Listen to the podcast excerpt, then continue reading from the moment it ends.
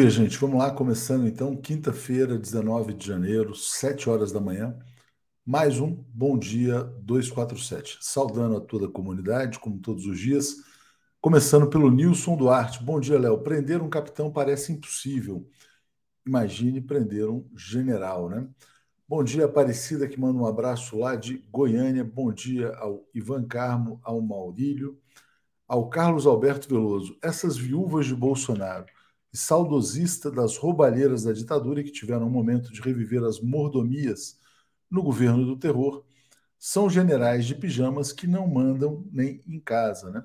Falando sobre o Etchegoyen, que deu declarações dizendo que a desconfiança do presidente Lula em relação aos militares não pacifica o país. Eu pergunto ao general: era para o Lula confiar nos militares depois da depredação da Praça dos Três Poderes? Que aconteceu porque os militares deram acampamento aos terroristas, é uma questão meio óbvia, né? Quer dizer, depredam a sua casa, falam, não, confie nos terroristas, né? Quer dizer, é meio, é meio estranho. Jairo Costa, o Etchegoyen deve estar incomodado com a limpeza que foi feita na frente dos quartéis, com a retirada do entulho terrorista. É, e o William Vac, no estado de São Paulo, está falando mais ou menos a mesma coisa que o Etchegoyen hoje, dizendo: olha, essa desconfiança recíproca não pacifica o país, né? Você vê que tem repercussão esse discurso. Gilberto Geraldo, a CPI da Covid revelou a desonestidade de parte dos militares brasileiros, cuja conduta objetiva sempre uma mamata a qualquer preço.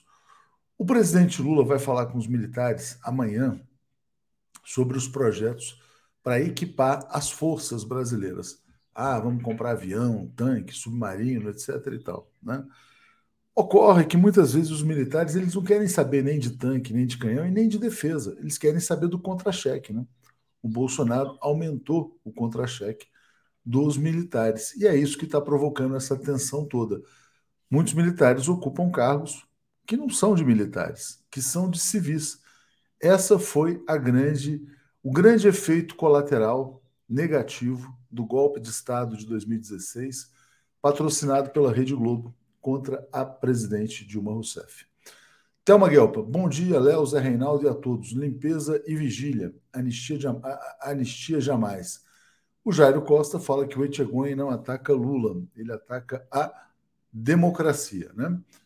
É, bom dia, Rafael Mendonça, que você tenha um excelente dia. Bom dia, o mesmo para você, para toda a comunidade. Obrigado. É, Romulo Galo, só falta agora a Natuza entrevistar a cachorrinha. Está sendo irônico aqui com a entrevista uh, feita pela Natuza Neri com o presidente Lula.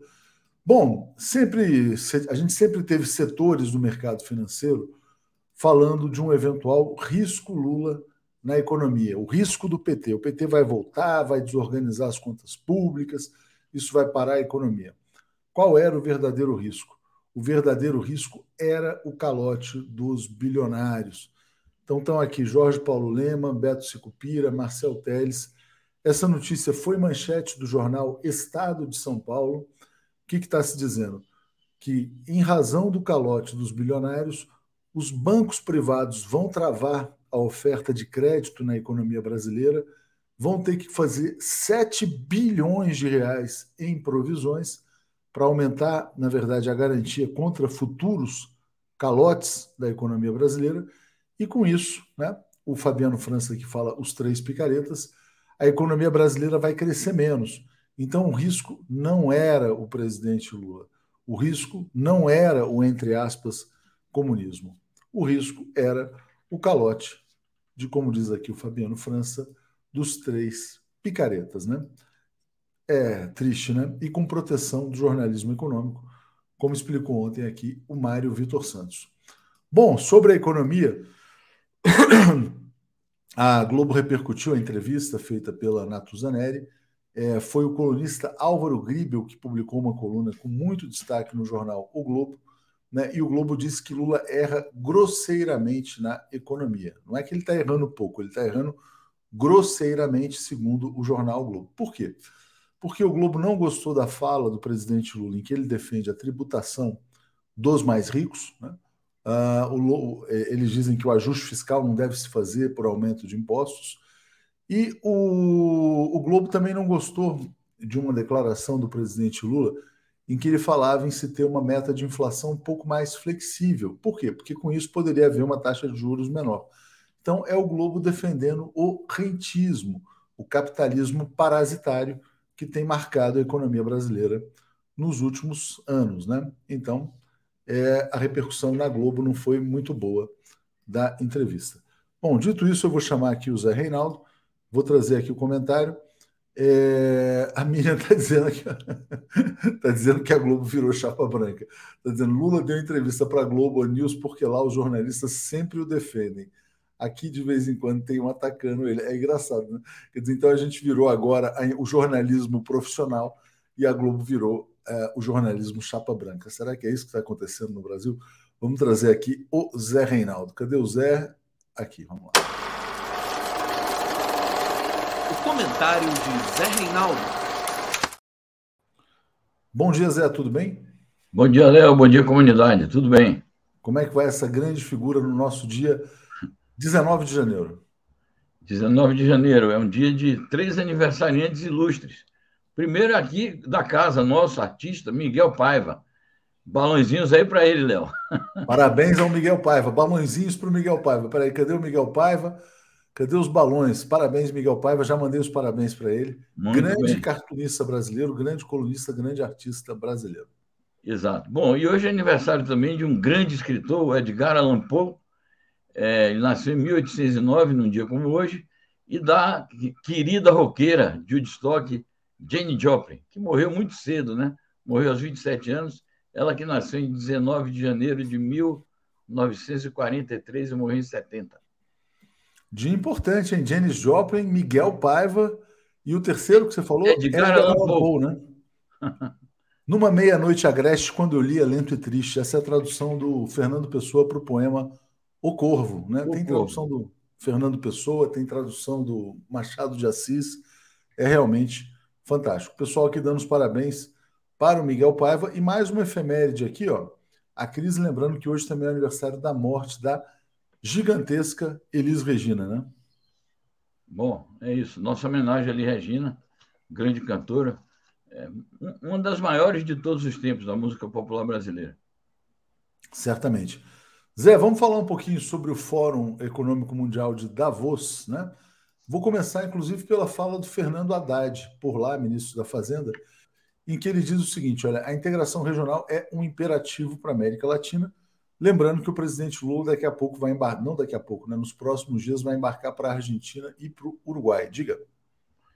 Muito importante essa fala do Haddad. Aliás, eu acho que todas as falas do Haddad merecem nota ali no Fórum de Davos, porque ele deu um monte de recados e deu um monte de indicações sobre a economia. É, em relação a esse tema da América Latina, um tema muito caro, ele estava numa mesa com o Gustavo Petro, é, o, e, o, presidente da Colômbia, estava com o presidente do Equador também, o Laço, que é um cara de direita, mas estava lá, a vice-presidente da República Dominicana, é, havia outros líderes latino-americanos ali, e o recado é muito claro, e é uma afirmação de princípios e, ao mesmo tempo, de atividade prática.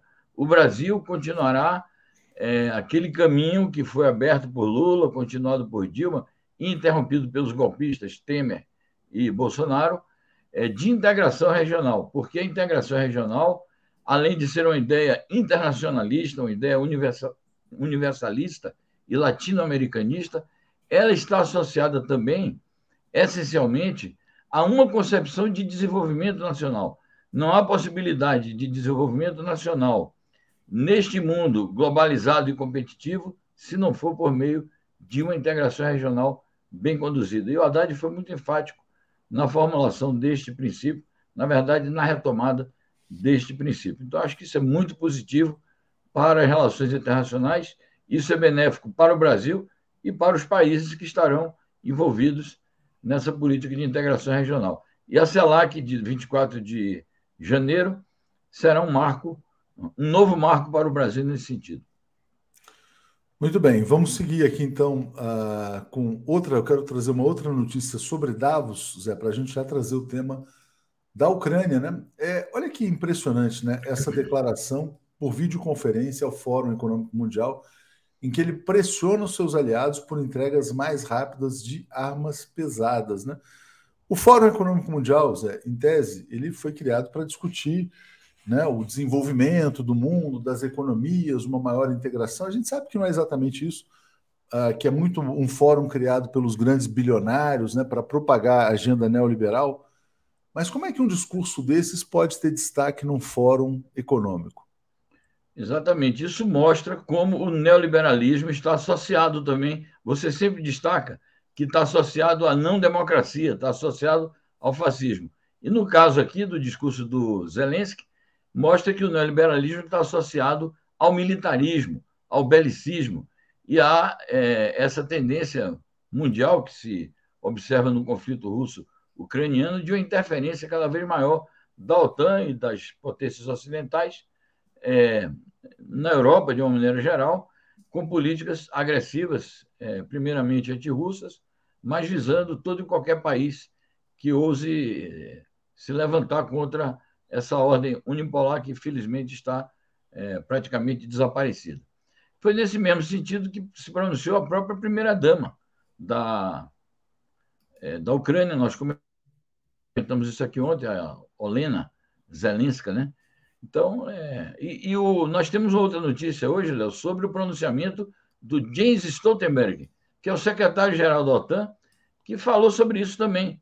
E o Zelensky diz: bom, a OTAN está tá prometendo armas mais pesadas, mais sofisticadas. Por favor, sejam rápidos, entreguem logo essas armas. Então, é também estranho que o secretário-geral da OTAN tenha lugar numa reunião mundial que vai tratar sobre temas econômicos e financeiros. Está é, tá aí a notícia. Mostra o mundo que a gente está né, vivendo. Hã? Não, não está na tela aqui a notícia, né? Em Davos também, a OTAN prometendo armas pesadas e modernas à Ucrânia. Exato. E como isso está provocando, na verdade, uma grande recessão mundial e muitos problemas na União Europeia e em outros países também, a gente trouxe outro dia a notícia de que a ministra da Defesa da Alemanha renunciou, né? exatamente por não concordar com essa política da guerra. Rodrigo Predador mandando aqui um abraço para vocês. Zé está dizendo: Zé sorrindo, um milagre, algo vai acontecer. Está só fazendo uma brincadeira. O Zé está sempre sorrindo aqui. O Zé é sério, mas sorri também, né? Bom, e vamos continuar então com as notícias aqui. Vou botar então uma fala do Sergei Lavrov, concedeu uma entrevista importante, em que ele fala: é, potências ocidentais decidem pela Ucrânia sem a Ucrânia, né? Eu só queria te questionar sobre essa fala aqui do, do Lavrov porque, em tese, o Zelensky está ali falando pela Ucrânia. Quer dizer, explica melhor para a gente o que, que ele está querendo dizer com isso. O que ele quer dizer é que o Zelensky é um fantoche das potências ocidentais e que, portanto, é, quem decide pela Ucrânia é, são as potências ocidentais, são os Estados Unidos, os países da União Europeia, os parceiros da OTAN. Claro que o Zelensky fala também, mas é nesse sentido. Quem decide o rumo que essa guerra vai tomar do ponto de vista da, do lado ucraniano não é o governo do Zelensky, sim, é, são as potências ocidentais. Esta notícia é um dos recortes de uma longa entrevista que o chanceler russo Sergei Lavrov deu ontem à imprensa russa e mundial, em que ele fez um balanço é, de toda a sua gestão durante o ano de 2022, que foi naturalmente marcado pelo conflito, porque o conflito começou bem no início do ano, 24 de fevereiro. Nessa entrevista, que eu reputo como esse pronunciamento do Lavrov como um grande acontecimento internacional já no ano de 2023, ele fala, por exemplo, sobre ele ele conta, ele, ele faz a narrativa desde o início das razões que levaram a Rússia a desencadear a operação militar especial, reafirma aquela noção de que a Rússia estava no limite é, de uma ameaça à sua segurança nacional e territorial, e assim ele justifica as ações que a Rússia tomou. Ao mesmo tempo, o Lavrov chamou muito atenção para é, as relações da Rússia com a América Latina e especificamente com o Brasil, que ele menciona. Ele diz: cuidado, que os Estados Unidos estão querendo é, nos afastar do Brasil, nos afastar da América Latina, mas não vão conseguir. Nós vamos reforçar nossas relações com a região e especificamente com o Brasil. Isso desfaz uma série de expectativas que foram anunciadas por mídias ocidentais de que a Rússia é, não estaria tão satisfeito assim com a vitória do Lula, de que a Rússia estaria pronta para se afastar. É, baseadas essas é, informações, na verdade, naquelas especulações que se faziam de que o Bolsonaro era um aliado do Putin por conta daquela viagem que ele fez lá. Então, Lavrov, de maneira muito diplomática e muito afirmativa, é, diz que a Rússia vai manter boas relações com o Brasil e com a América Latina e acha até que as perspectivas econômicas dessas relações são as melhores possíveis. Zé, acabei de receber aqui no WhatsApp, eu vou compartilhar com você. É, vou só fazer um parênteses, depois a gente volta a esse tema. Realmente é uma coisa meio chocante a capa da Folha, por mais que possa ser tecnicamente uma boa foto. Eu vou mostrar a imagem e a gente vai comentar rapidinho. O Zé Arnulfo está dizendo: Lula acertou escolher a Globo para a primeira entrevista, já mandou o recado para os militares antes de se reunir com eles. A reunião é amanhã. Dá só uma olhada aqui, cara, nessa capa da Folha de São Paulo e me diz o que, que você acha desta foto aqui, que sugere um tiro no presidente Lula. Né? É o Lula por trás de um vidro estilhaçado, é, exatamente no peito. Né? É, não é uma foto de mau gosto, não, cá para nós? É, totalmente. Inclusive, é, observando o título que está no lado, que ele diz que no foco de Lula, a presença militar no Planalto é recorde. Então, a foto mostra o inverso. O Lula está no foco de um é, suposto ataque. Exatamente. E quer dizer, não, será que está sugerindo um ataque militar, um ataque terrorista ao presidente Lula? Fiquei intrigado com essa imagem. É, vai lá saber, né? Mas de vai fato é de extremo mau gosto. O que, que eles estão pensando? Muito mau gosto esta imagem, né? Que coisa absurda. A Adriana fala, que absurdo, né? Você botar uma foto dessas nessa cara, nessa capa, lembra uma capa da revista Veja, é, que a Veja imitava uma capa da Time, aliás, era um plágio, com a cabeça do Lula arrancada, como se fosse a capa do a, a revista do a, a, imagem, a capa original era sobre o Gaddafi, logo depois da morte, do assassinato dele, na verdade. Né? Bom, vamos trazer aqui mais informações também. É, e aqui, Zé, vamos lá. Rússia disse que não discutiu com a União Europeia um acordo com a Ucrânia no modelo coreano. O que, que seria um acordo com a Ucrânia no modelo coreano? Pois é, essa é uma grande invenção né, que fizeram. Um acordo é, à moda coreana é o seguinte: quando terminou, entre aspas, a Guerra da Coreia, que durou de 50 a 53, não se assinou um acordo de paz definitivo entre o, os Estados Unidos, que invadiram a Coreia, a Coreia do Sul e a Coreia do Norte. Os Estados Unidos, naturalmente, como potência aliada da Coreia do Sul. Até hoje não foi assinado um acordo de paz definitivo. Houve um armistício, mas tecnicamente os Estados Unidos e a Coreia do Sul continuam em guerra contra a Coreia do Norte. Qual foi o acordo então? Dividia-se o país, porque antigamente era uma só Coreia. Então dividiu-se o país em dois países, Coreia do Sul e Coreia do Norte.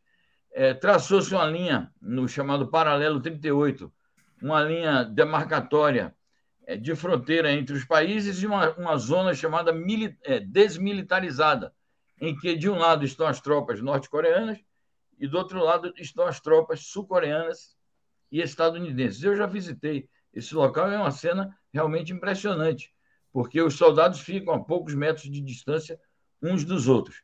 Foi ali que o Trump é, visitou o Kim Jong-un e, pela primeira vez, depois de muito tempo, os Estados Unidos é, mantiveram uma conversação oficial de alto nível com a Coreia do Norte, mas tudo isso foi interrompido. Então, é, um acordo à moda coreana seria isso: traçar uma espécie de, de linha demarcatória entre a, a, a região que a Rússia está ocupando e a, a, Ucrânia, estabelecer ali uma, uma chamada zona é, desmilitarizada. É, e é algo fantasioso, porque a Rússia nega peremptoriamente que tenha acenado com esta possibilidade que foi aventada por uma autoridade é, ucraniana e por alguns setores da União Europeia e pela mídia ocidental. A Marlene Rocha está dizendo, gente, eu acredito que eles não desistiram de matar o Lula, o que essa foto sugere é mais ou menos isso, né? A Luciana Barros está dizendo, a Folha está sugerindo que se faça isso com Lula, é o famoso apito de cachorro, né? É, bom, João Silva, acredito que não se trata de chapa branca, basta comparar o comportamento dos, dos entrevistadores do Flávio Dino. Alguns precisam deixar a soberba de lado. É, não sei se é uma crítica aqui ao 247, mas é porque a gente falou lá atrás sobre isso. É, o Abaixo Minions diz que essa foto lembra muito a foto da espada e da Dilma. É o extremo mau gosto, exatamente. Essa da espada foi no estado de São Paulo, em que numa cerimônia o fotógrafo pegou um ângulo em que parecia que a Dilma estava levando uma espadada, né? Ou uma facada de um militar. Bom, vamos lá. É, vamos trazer aqui mais informações ainda sobre a guerra. Tem mais uma aqui, Zé, que é essa aqui, olha, sobre a Crimeia, né? Não sei se isso pode acontecer, mas está aqui, ó. Estados Unidos consideram fornecer armas à Ucrânia para atacar a Crimeia. Informação do New York Times. Você acha possível que a guerra, na verdade, avance a esse ponto?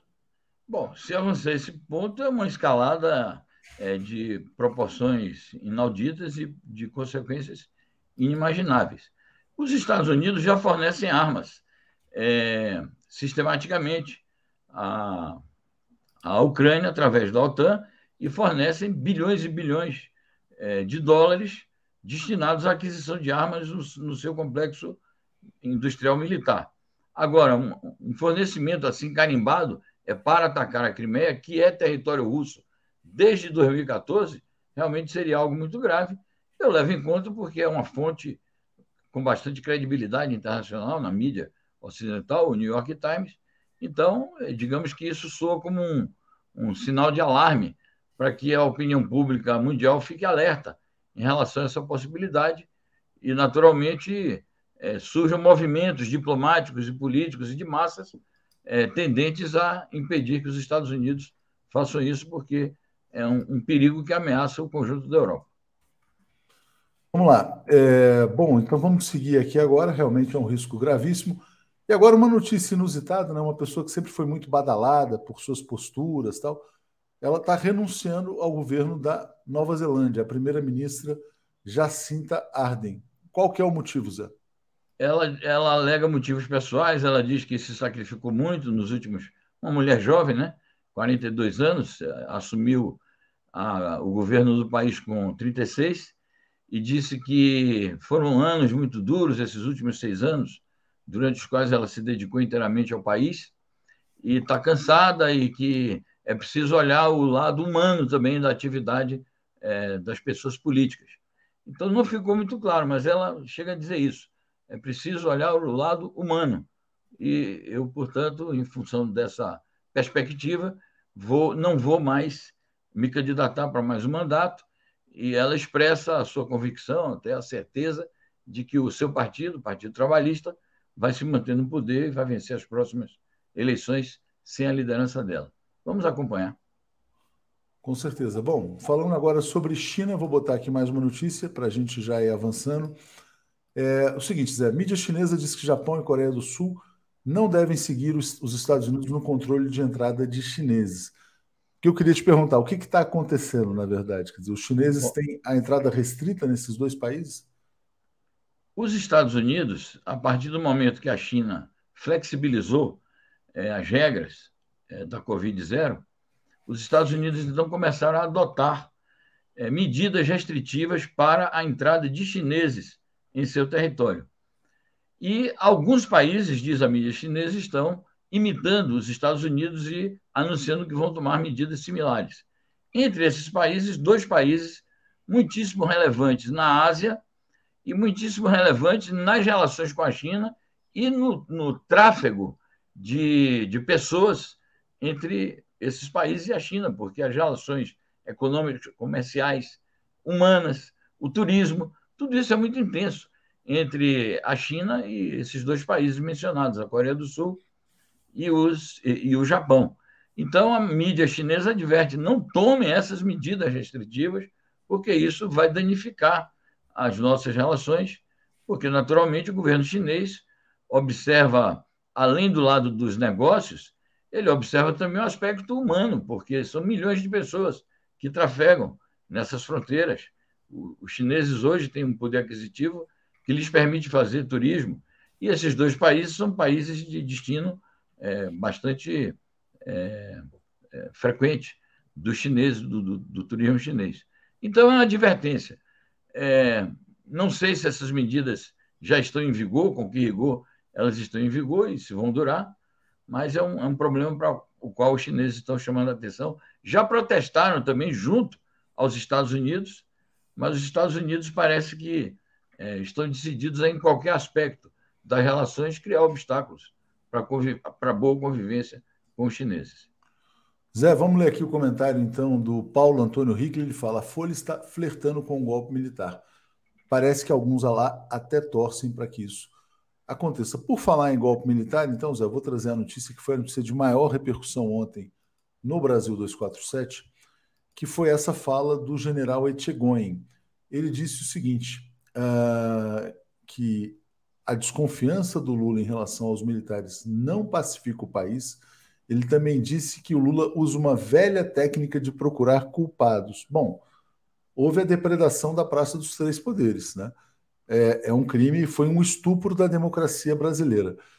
Acho que o normal é procurar os culpados, mas como é que você avalia essa ameaça do general ao presidente Lula? Bom, é isso. Esse general jogou um papel decisivo no golpe contra a presidente Dilma, jogou um papel decisivo é, no governo do golpista do Michel Temer, é um dos é, considerados né, estrategistas aí da, das Forças Armadas Brasileiras, mas ele sempre se mostrou como um, um militar antidemocrático e daquela escola é, que considera que os militares devem tutelar o poder político do país e, portanto, violar sistematicamente a democracia. Chama a minha atenção porque esse, esse é, assunto tem sido frequente nos últimos dias, que a própria declaração que o Lula fez sobre a desconfiança tem sido distorcida e superdimensionada. O Lula não se referiu a que ele é, desconfia das Forças Armadas de uma maneira geral. Ao contrário, quando ele foi questionado sobre demitir ou não os comandos, ele se negou peremptoriamente, inclusive na entrevista de ontem. Ele manifestou desconfiança com muita justiça, com muita correção, em relação ao aquilo que todo mundo chama abriram as portas do Palácio do Planalto, e isso foi a responsabilidade de militares. Igualmente, é, o fato de que os militares, sobretudo o quartel-general em Brasília, facilitou a, a, a, aglutinação de massas e massas de pessoas, que o Flávio Dino, de maneira correta, colocou que era uma incubadora de terrorismo, aqueles acampamentos, então, facilitou ao manter aqueles acampamentos durante dois meses. Mas o Etchegóin e outros estão procurando dizer o seguinte: o Lula desconfia das Forças Armadas de uma maneira geral. Eu acho que ontem, mais uma vez, na entrevista, o Lula anunciou corretamente o que é que ele vai dizer aos militares. São duas coisas, principalmente. Primeiro, tem que cumprir o que reza a Constituição e o que rezam os princípios democráticos. Os militares têm uma função precípua eu diria até exclusiva, qual seja a de defender o país em face de perigos externos, de eventuais agressões externas. E a segunda coisa que ele vai dizer é que ele está disposto, sim, à frente do governo brasileiro, a mais uma vez é, facilitar, ou ele vai se empenhar como presidente, para equipar as Forças Armadas para que elas cumpram aquela função precípua de defender o país. Então, eu acho que o Lula está bem orientado na questão é, militar e esse Atiagões está fazendo naturalmente desviacionismo, porque ele quer justificar, ele quer um pretexto para futuras aventuras golpistas que, obviamente, vão falhar. É, e os ensaios estão acontecendo, as tais aproximações sucessivas, né? Só para fechar aqui, Zé, está com muito destaque, então, também no jornal Estado de São Paulo. É, a relação entre Lula e militares está num ponto crítico. Sobra fígado e falta cérebro, né? Então ele está ele tá acusando o presidente Lula de agir com o fígado e não com o cérebro. Eu não sei qual é a proposta dele. Se é simplesmente passar a mão na cabeça de todo mundo e falar: não, olha, é, eram 8 mil cargos, vamos dobrar para 15 mil. De repente vocês ficam mais felizes com 15 mil cargos no governo federal. Talvez seja essa a proposta. Mas é isso, Zé. Te agradeço bastante. Se você quiser comentar algo, enfim, antes da Não, gente. Não, é isso. Esse, esse, jornalista aí, ele sempre está com posições assim desse tipo, né?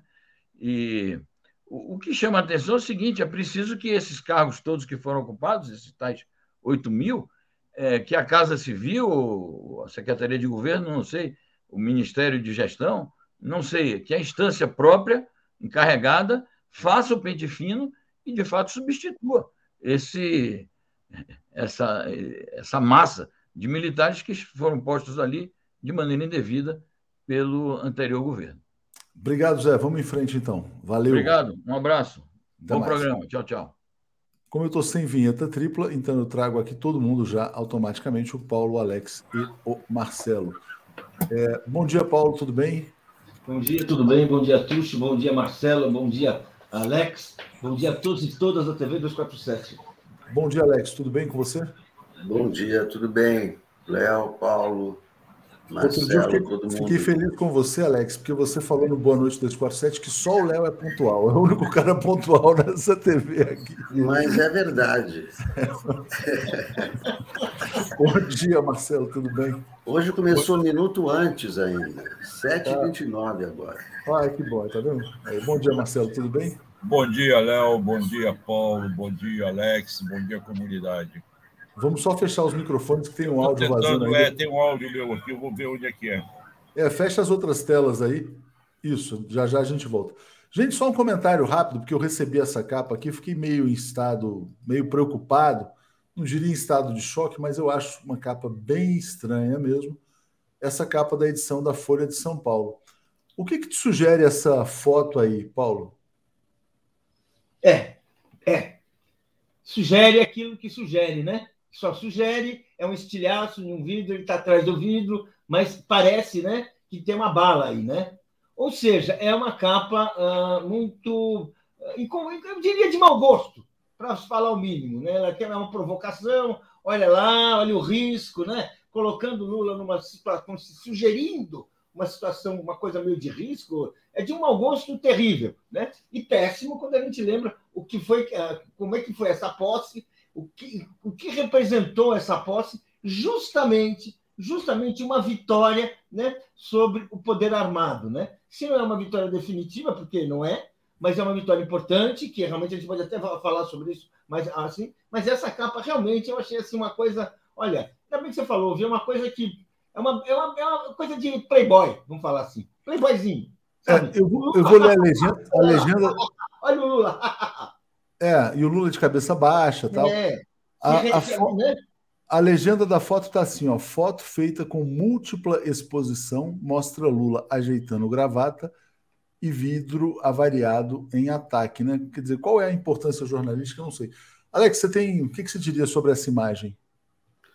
É, essa, é, essa, essa imagem é, é polêmica, né? É, tanto você pode dizer o que o Paulo disse, como você pode dizer que é uma obra de arte e traduz o que aconteceu. Lula foi atingido no coração. Ele está sorrindo, ele não está com cara de derrotado nessa foto. Então, eu vi interpretações é, de, de, de, pessoas dizendo a mesma coisa que o Paulo, não, olha aí, ameaça, não sei o quê. E outros também dizem, não, é uma obra de arte, é uma. uma... Eu, eu eu, eu vi, vi, as duas. Quando, quando Como eu sempre, vi. Sempre, né, Alex? Como sempre, né? Como sempre. Né? Não, não, não, Paulo, deixa o Alex dar a opinião dele. Cada um tem a sua opinião, pô. O que quer dizer como sempre? Não, não ele está dizendo passar pano. Ele está dizendo que você passou pano. pano. Alex, como sempre. A melhor coisa da vida é passar não, pano. Mas, não vamos brigar aqui, vai, gente. Vamos lá. Vamos lá. Mas agora eu acho isso, uma, eu acho isso um absurdo. Não, tudo bem, mas o Alex é, não. Eu, eu, eu, eu, acho que, eu acho que cada um aqui tem a sua opinião. Claro que tem. Eu tenho, posso ter opinião sobre a opinião, né? Também. Né? tudo bem, Paulo, mas a gente está é, começando o programa. Aí, aí, vamos entrar num outro. Não, vamos lá. Vamos caso lá. de família e tal. Vamos, eu acho que a foto tem duas interpretações. Ela pode ser tanto vista como obra de arte, é, eu, que dá uma interpretação do que aconteceu, que ele foi atingido no coração, né? Eu não, não vejo como ameaça, assim, olha, a Folha está querendo que o Lula morra, nada disso. Não, então, ó, então é o seguinte, para quem passou um ano negando que nós íamos ter uma tentativa de golpe, foi isso que você fez o ano passado inteiro, negando e rindo dessa possibilidade, você devia ter um pouquinho mais de consciência. Não, mas Paulo, não vamos brigar agora às sete e meia da manhã. Vamos passar, vamos passar para o Marcelo. Olha só, eu vou ler comentários aqui. A Eliette está é, acho, que, acho que acho que acho que eu, eu é, é, você acha que eu devo ser investigado pelo Sim, não, Vamos passar para o Marcelo. Vamos passar para o Marcelo. Passa o meu nome para o Alexandre de Moraes. Não, eu acho. Gente, gente, está me colocando como suspeito. Não, não, Paulo, Paulo, vamos lá, Paulo, peraí. Peraí, peraí, Paulo, vamos lá, sete e meia. Deixa eu Vamos passar para o Marcelo aqui. Ó. A Eliette Negreiros está dizendo. Hoje, Peraí, Paulo. Peraí, Alex. Eliette Negreiros, parece que Lula levou um tiro. Né? É, eu concordo com o que está dizendo o Nathan Neyman. Esta imagem é uma ameaça, na minha opinião. Né? Ah, o Euclides Novaes está dizendo leitura semiótica. Eles querem Lula baleado. Né? É, de, depois a gente passa para outros comentários aqui. E aí eu passo para você, Marcelo. Essa foto para você tem algum significado semiótico, simbólico? Marcelo, você tem que fechar o microfone, abrir o microfone, desculpa, você fechou, agora abre. O Paulo vai me desculpar, mas eu acho que não tem nenhum problema. Essa foto é uma foto muito bem feita. Lembra, por exemplo, aquela foto do Figueiredo com o general por trás de cap, que sobrepõe imagens sobrepuseram a imagem do vidro com a do Lula. Não significa que estão pedindo que matem o Lula. Esse significado que o Alex deu tem um pé de razão. Ele foi atingido, sim, ele próprio falou: fui traído, fui surpreendido, a inteligência não funcionou. Tem inteligência do Exército, da ABIN, da Federal, da Marinha, da Aeronáutica, ninguém me avisou nada. Posso acabar? Você vai. Não, diga, diga, diga, Marcelo, diga lá, vamos lá. Eu acho. Ah, deveria ser publicada? Não deveria ser publicada? É uma outra coisa. Mas vamos, não vamos dizer que a Folha está querendo que atirem no, no, Lula. Não acho isso. Não é um tiro ao alvo. Agora. Eu, eu li como um tiro é, ao alvo, Marcelo. Eu desculpa. Não vejo, eu, não vejo, eu, me desculpa. eu não vejo como tiro ao alvo. Desculpa. Não vejo. Não estou querendo passar pano. Acho que a Folha erra em muitas coisas. Acho que a Folha minimiza em muitas coisas. Tá? Estão é, dando voz ao Etigói. Não estão dizendo qual é a família do Etigói. A família do Etigói é de torturadores. Eu me lembro, deu na Comissão Nacional, da, na Comissão Estadual da Verdade, o Etigói aparece como torturador. E isso eles não, não falam quando o Etigói vem a público falar. Ele é ligado ao USP. Toda a família dele foi ligada ao USP. Então, eu minimizo essa foto. Não quero perder muito tempo com ela. É de mau gosto? Pode ser de mau gosto. É uma bela foto. Quem fez o fotógrafo foi muito feliz em fazer essa foto. Sobrepor imagens. É, tem... mas tem uma questão. É. É, deixa eu só passar uma orientação aqui para a nossa redação, porque essa foto vai ser manchete. É, essa foto não é real, tá? Isso é uma adulteração da realidade. Quando eles falam que é uma múltipla exposição, e aí a gente tem que ouvir o fotógrafo também, o que diz, por exemplo, o escritor Lira Neto, né? Isso não é jornalismo, uma perversa adulteração da realidade. No caso, perigosíssima.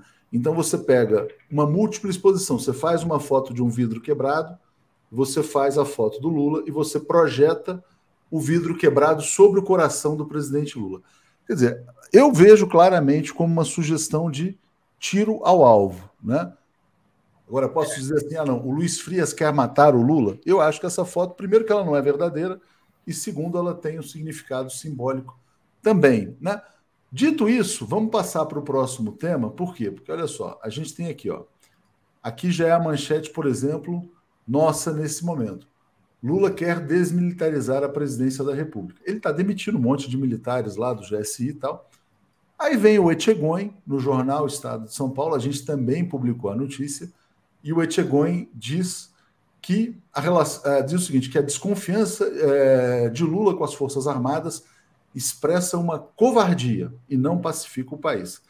Bom, o que, que ele está dizendo é o seguinte, quer dizer, que o Lula foi um covarde, os militares, na verdade, é que foram covardes e botaram um monte de terroristas naqueles acampamentos que destruíram a Praça dos Três Poderes, causaram danos de mais de 10 milhões e alguns que são irreparáveis.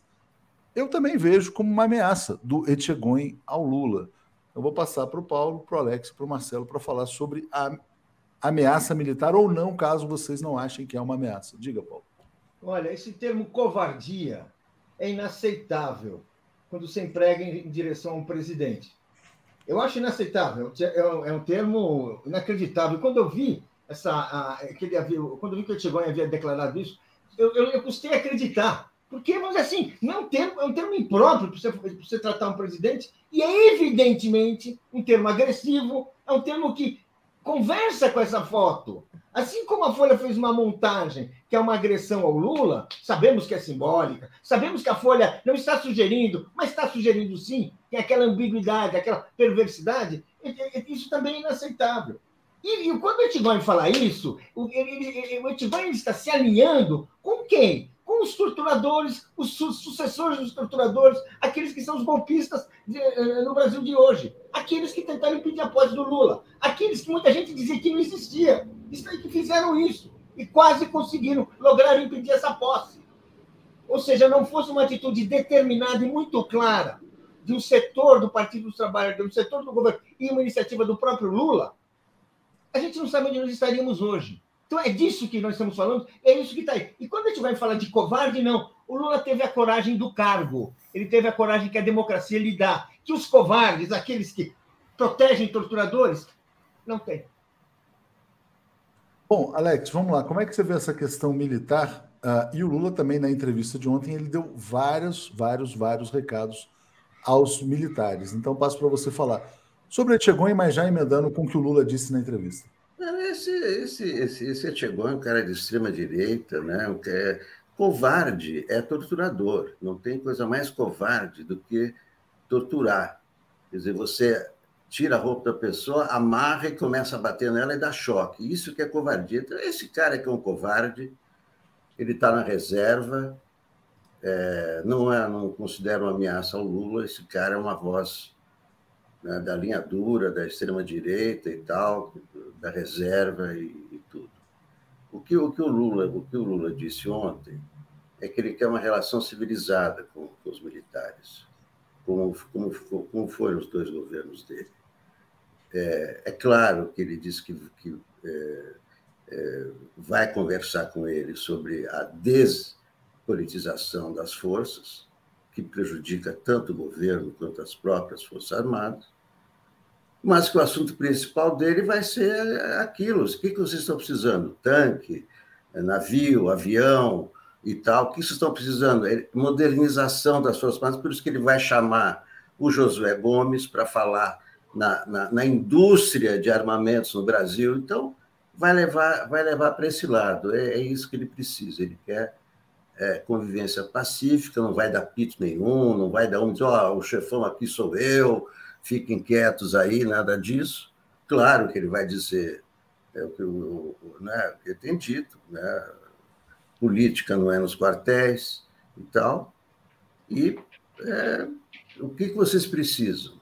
Né? Então, em vez de daquelas coisas que a gente via no, no, no tempo do Bolsonaro, né? É, o que precisa é disso, é, é, é arma para o militar, precisa de arma. Tá certo? Então, vocês querem arma? Tá bom. O que, que dá para comprar? Isso aqui e é isso. Bom, vamos lá. Tem muitos comentários aqui. A gente já vai voltar a esse tema ainda. Espera só um pouquinho, Marcelo. Deixa eu passar aqui. É, enquanto vocês falaram, eu estava vendo, inclusive, o que significa múltipla exposição na fotografia, porque eu não sou fotógrafo nem especialista, né? é exatamente quando você pega duas fotos distintas e sobrepõe uma à outra. Então, esta imagem, ela é, na verdade, um, ela é uma criação, ela poderia ser uma pintura. Né? Uma então, montagem, é uma montagem. Ela é uma montagem, ela não reproduz a realidade.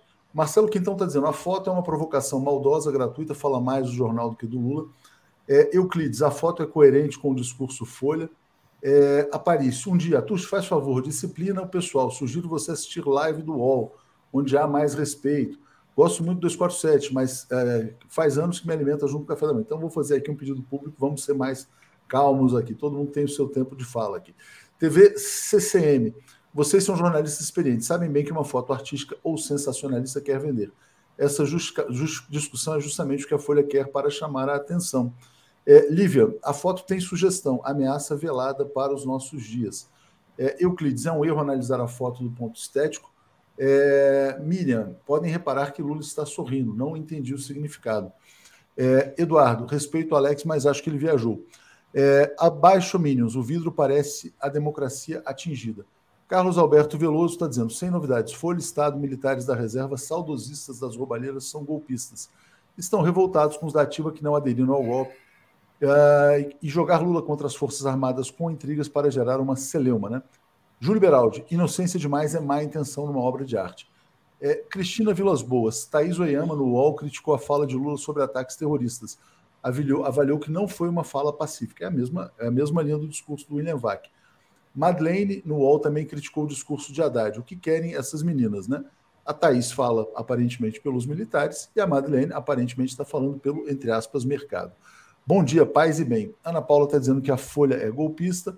Paulo Gol está dizendo faltou respeito com Alex. Cláudia Mortari parece aquela da Dilma traspassada pela espada. Tem mais um aqui rapidinho que no passeio da Cláudia Barrela dizendo: será que o, o, governo conseguirá governar e se livrar da odiosa pressão da mídia golpista e dos milicos? É o grande desafio do presidente Lula, né? É, Miar dizendo: meus queridos, comentem sobre o anúncio da Caixa na rádio golpista Jovem Clã. Que absurdo essa escolha publicitária financiando o golpismo. Os responsáveis precisam rever isso. É, ontem foi outro grande, né, uma grande polêmica nas redes sociais é, desse anúncio da Caixa Econômica na Jovem Pan. Né? Euclides, leitura semiótica, eles querem Lula baleado. Alex, então, aliás, Marcelo, vamos voltar então para o tema militar, essa coisa do Etchegoin, dizendo, não, covardia tal. E a entrevista em si, a sua avaliação sobre o conteúdo da entrevista de ontem. Ontem a gente debateu muito se deveria ou não ter havido a entrevista naquela emissora, né, na Globo News. Mas vamos falar do conteúdo da entrevista. Como é que você viu a fala do Lula sobre militares, Marcelo? Bom, primeira coisa, eu teria perguntado ao Lula se ele vai conseguir chegar lá para conversar de investimento sem antes falar que se sentiu traído pelas inteligências das Forças Armadas. Eu duvido, Alex, você falou aí, eu vou discordar de você, que o Lula vai passar por cima dessa questão e vai lá, ó, quais as armas que vocês querem comprar, vamos ali no supermercado escolher. A questão é outra. A confiança nos militares foi quebrada. Os militares facilitaram a invasão do Palácio do Planalto. O batalhão de guarda não estava lá para proteger o palácio. Não é nem a vida do presidente que não estava ali naquele dia. E que desde janeiro, como a gente vem falando, desde dezembro, desde agosto, na verdade, está sob proteção da Polícia Federal. Foi criada uma Secretaria Executiva de Proteção à Família do Presidente e do Vice, cuja o, o, o titular é o delegado federal Alexander, que vem fazendo a segurança dele desde agosto. Fazia com o André Rodrigues e com o Rivaldo. O Rivaldo hoje é super, vai ser superintendente em Curitiba e o Andrei diretor-geral da Polícia Federal. Eu duvido que a conversa vá direto para a questão de armamento. Não pode. Não pode, porque a questão hoje é a perda de confiança nos militares. O que o Lula vai fazer para conviver com os militares? Ele ainda não decidiu. Ele disse: Eu não vou comer pela borda a sopa quente, vou comer pela borda, eu não vou fazer um caça às bruxas, eu vou esperar as investigações. Mas ele não decidiu o que vai fazer. Este comando militar, que assumiu até alguns dias antes do Exército, deveria ter acabado com aquele acampamento no dia seguinte da posse, no dia 2. E não teve peito para acabar não teve peito, e vamos dizer claramente por que eles estão escondendo isso. Porque os militares deram proteção à família de militares que estavam lá. Deram proteção a militares da reserva que estavam lá. Alguém falou ontem que mais de 700 pessoas saíram do acampamento entre a noite do dia 8 e a manhã do dia 9, quando a PM entrou para acabar com o acampamento. Eu não sei dizer se foram 700 ou não. E aí eu entro num outro assunto, concordando com o que o Paulo falou ontem à noite. Eu sou favorável à CPI. O Lula diz que não precisa de CPI. Quem vai investigar os militares? É um IPM, um inquérito policial militar comandado pelos próprios militares, que vai para a justiça militar? Ou o Alexandre Moraes vai abocar para si, para o mesmo inquérito que investiga os atos antidemocráticos, a investigação dos militares? Já a CPI tem poderes de convocar todo mundo. Eu acho que tem que passar limpo, sim. A CPI não é ameaça ao governo. Eu ouvi de um ministro assim: CPI é coisa de oposição, nem sempre. Nem sempre é coisa de oposição. Eu, é, mas, mas ele, ele, viu um risco, né, Marcelo? Ele viu um risco na CPI, claramente. Ele acha ele que. Ele vê pode... risco, eu pessoalmente não vejo. Aliás, é, é eu estou eu... me preparando para ir para Brasília em, em fevereiro para tentar acompanhar a abertura de uma CPI e acompanhar isso tudo. Eu vou para lá. Vamos, dia 29. Vamos... Vamos falar, vamos falar sobre isso. Deixa eu só trazer aqui, porque tem outros temas e o pessoal está comentando muito que o tema da foto gerou muita polêmica também.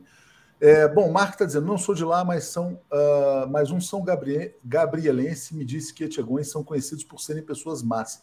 O tio desse também, general, foi incluído como torturador na comissão da verdade. Da verdade. Sim, é verdade tá, isso.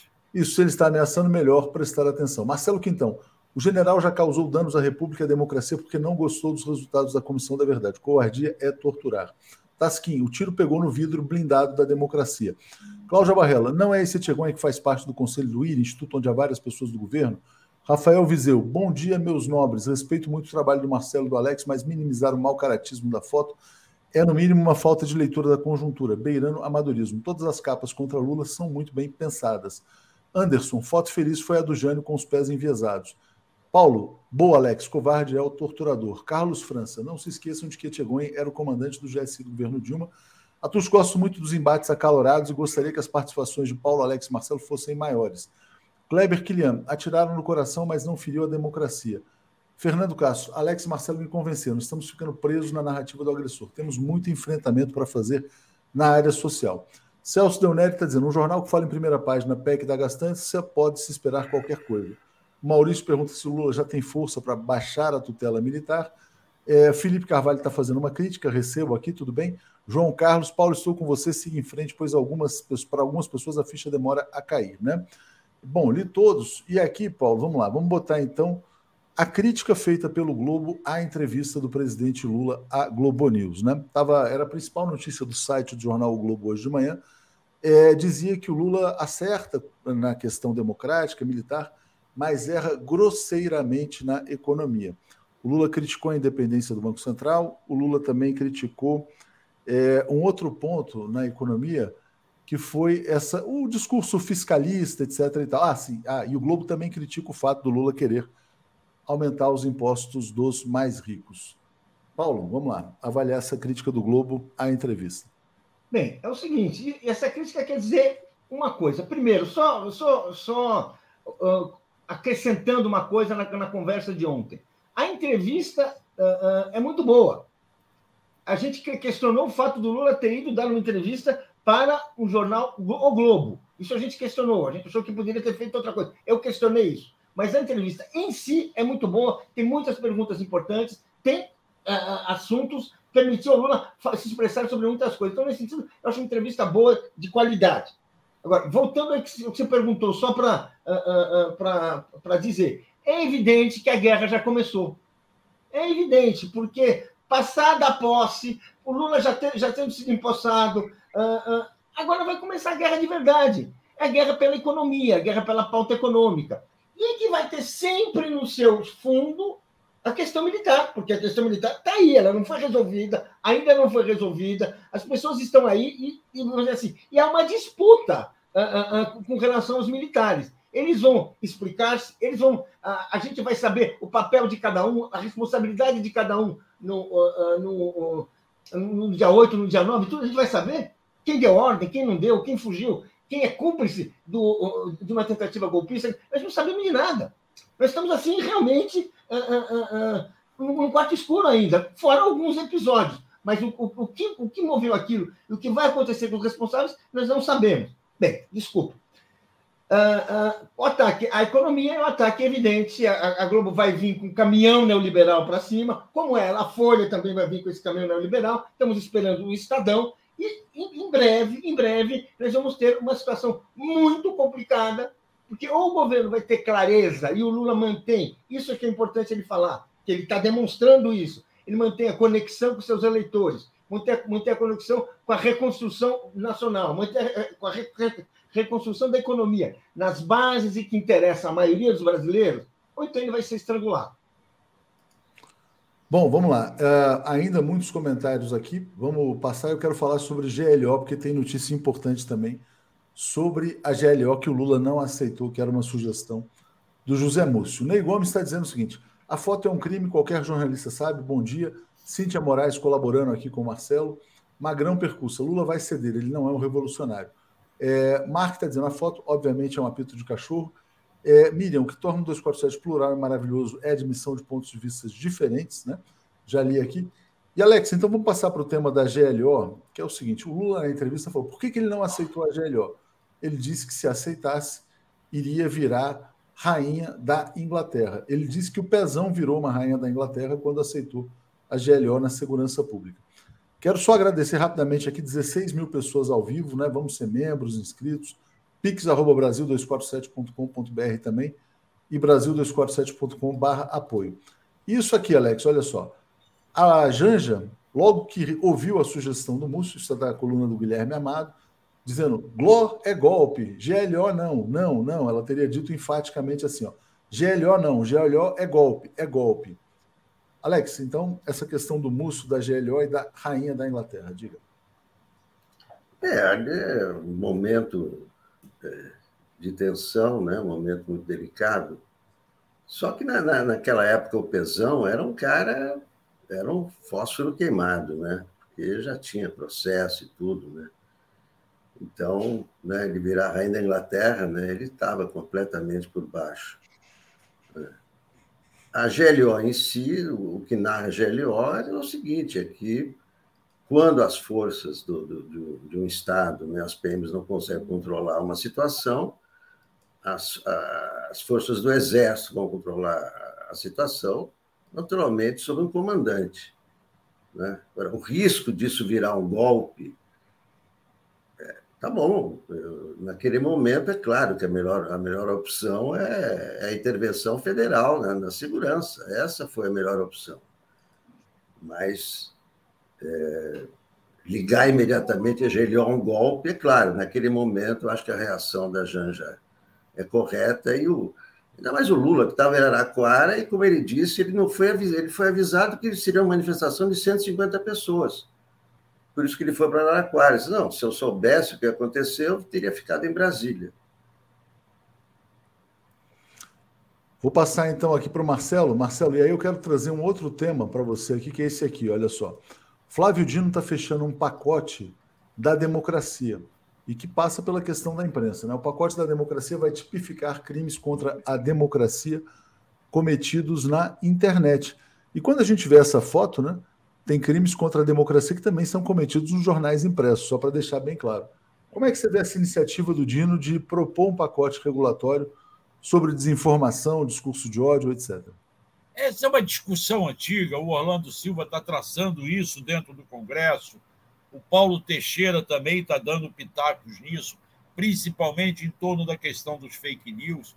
Nós vamos ter as, as, as associações de jornalistas estão participando disso há algum tempo. Meu saudoso amigo Arnaldo César participava disso diretamente em nome da BI. Nós vamos ter que discutir esses regulamentos. É, são vários regulamentos. Um deles é essa questão: como lidar com isso. Vamos ter que discutir. Agora, eu acho mais importante o pacote de segurança de Brasília que o Flávio Dino vai apresentar.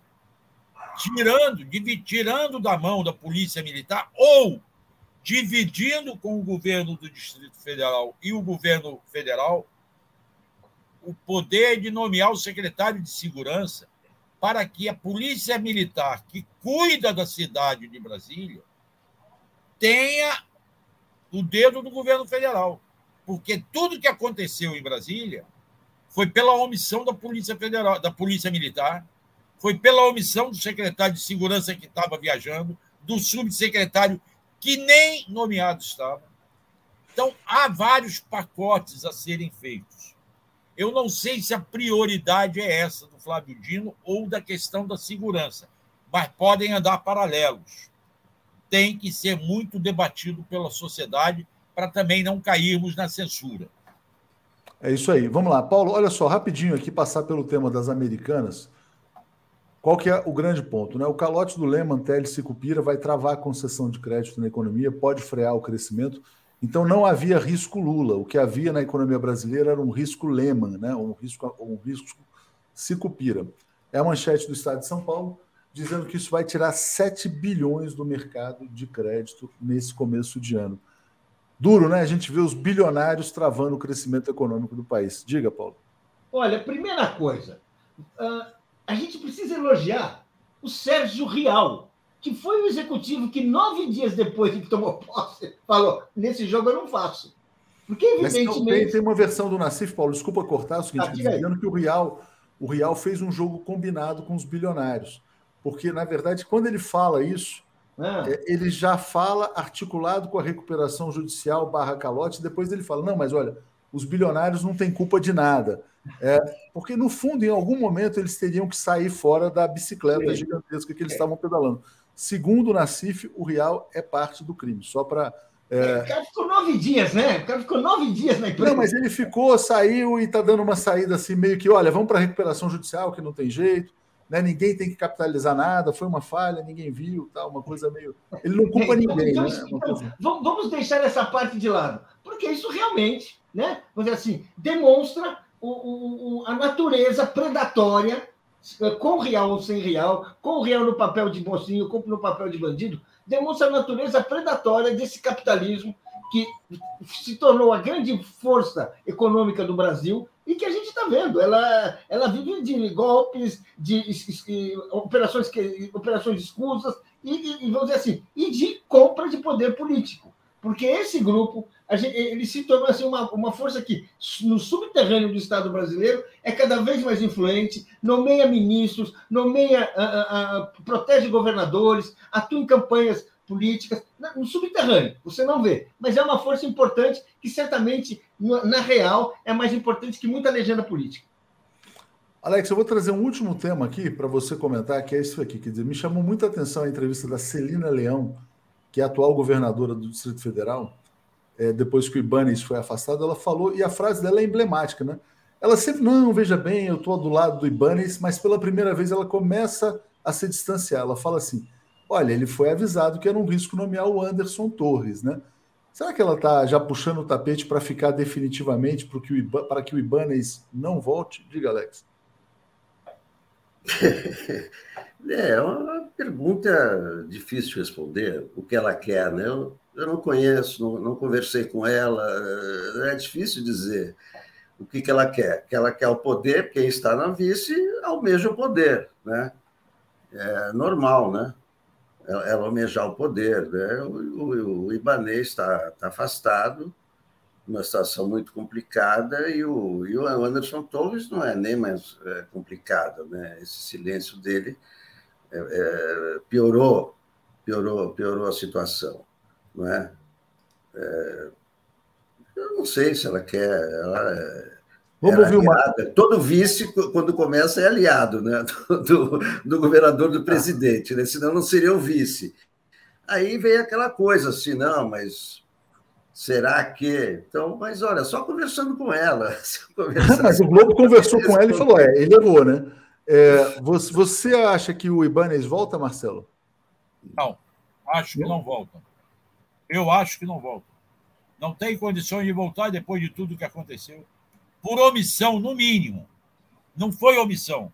Foi uma livre escolha escolher o, o, o Andros, o, o Torres, como secretário de Segurança. Escolheu porque devia um favor. Porque o secretário, quando ministro da Justiça, como personagem que tinha poder no União Brasil, retirou a candidatura do candidato do União Brasil, que poderia concorrer com o Ibanês e impedir a vitória no primeiro turno. Por isso ele foi grato e botou o cara como secretário de segurança, apesar de, como a vice-governadora avisa, de que ele foi alertado. E foi alertado pelo próprio governo federal.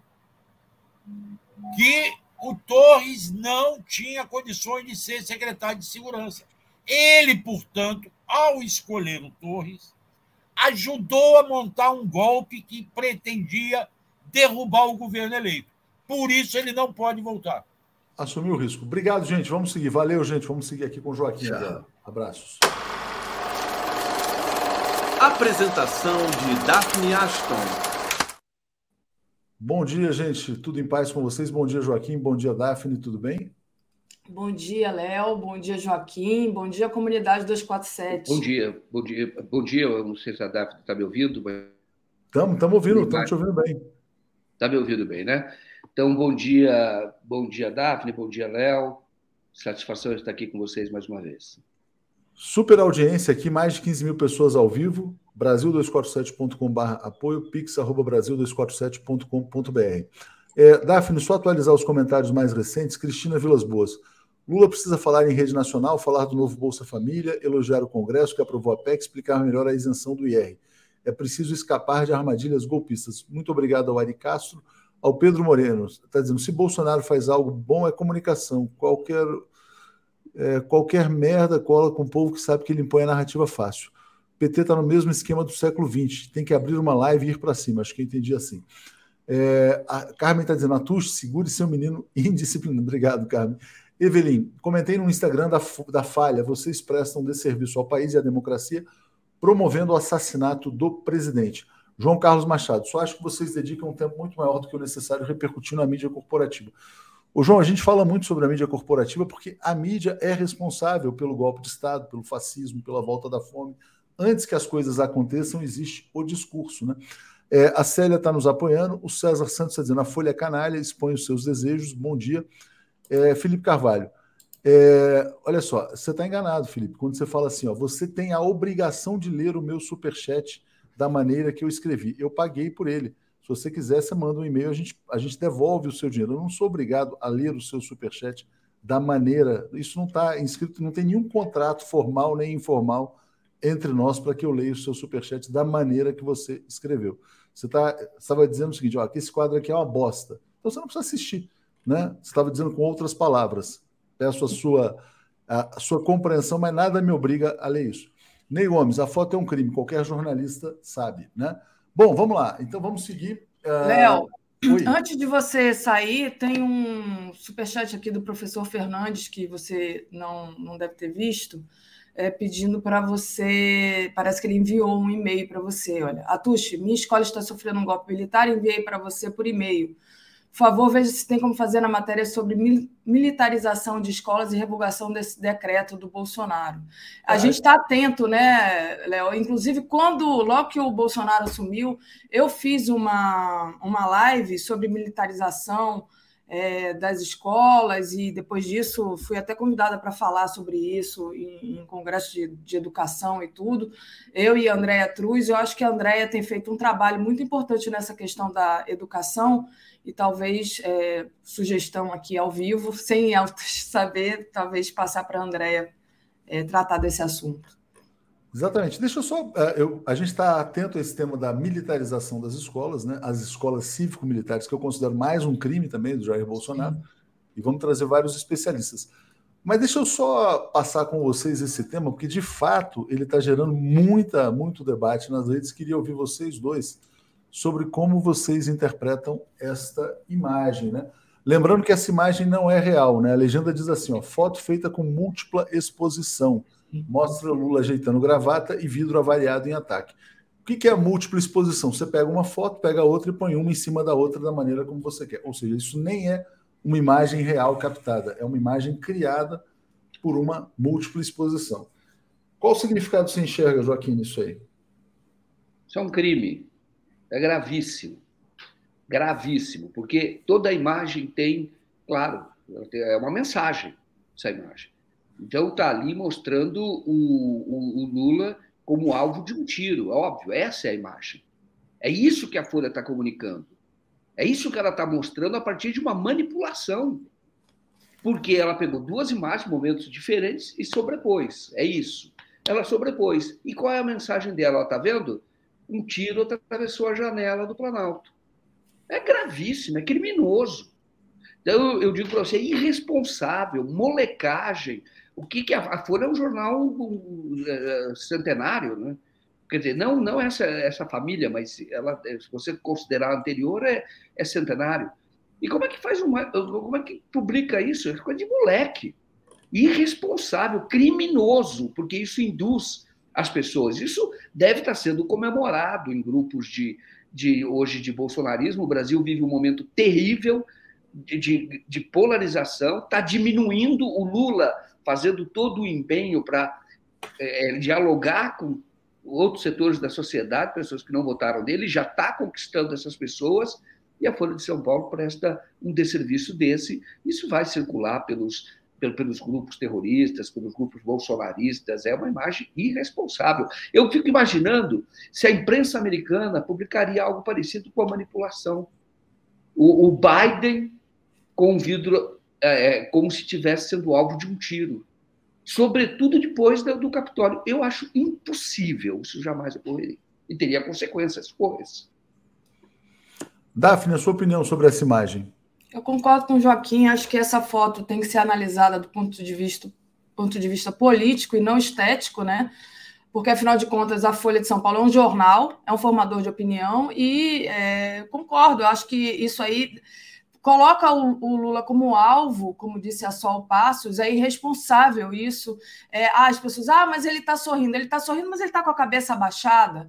Tem um tiro no peito e um tiro na cabeça, então é irresponsável, assim, não dá para analisar do ponto de vista estético. A gente tem que analisar como uma mensagem política, uma mensagem política irresponsável, criminosa, que atenta contra a democracia, é, atenta contra a vontade do povo brasileiro, que escolheu o Lula para ser o comandante do, desse país. Então, é, é muito complicado. Estava na nossa pauta, inclusive, da gente discutir isso, né, Joaquim? A gente já tinha separado. Vou só lembrar né, um episódio pretérito, que é esse aqui. Ó. A revista Veja já ameaçou o presidente Lula de morte com essa capa. Essa capa que eu tinha mencionado era a cabeça arrancada, sangrando, né? É, exatamente depois que o Gaddafi foi assassinado uh, por uma ação da OTAN na Líbia. Então, a Veja gostou do assassinato do Gaddafi, do Gaddafi e pregou o assassinato do presidente Lula. Né? É, Carlson Montenegro fala: a imagem é uma manipulação barata feita em Photoshop. Sou diretor de arte e designer. Foi feita intencionalmente para agredir o presidente Lula. É, a Jaqueline Aguiar está dizendo: isto é um crime, estou chocada. É, eu só queria botar mais um ponto, desculpa estar invadindo muito o tema de vocês, que é rapidamente aqui, vamos lá. É, o Marcelo está criticando passar pano sobre essa questão da imagem, né? não sei qual é a motivação, mas é fato. Paulo Vargas está dizendo que a foto da falha é a perspectiva do sniper.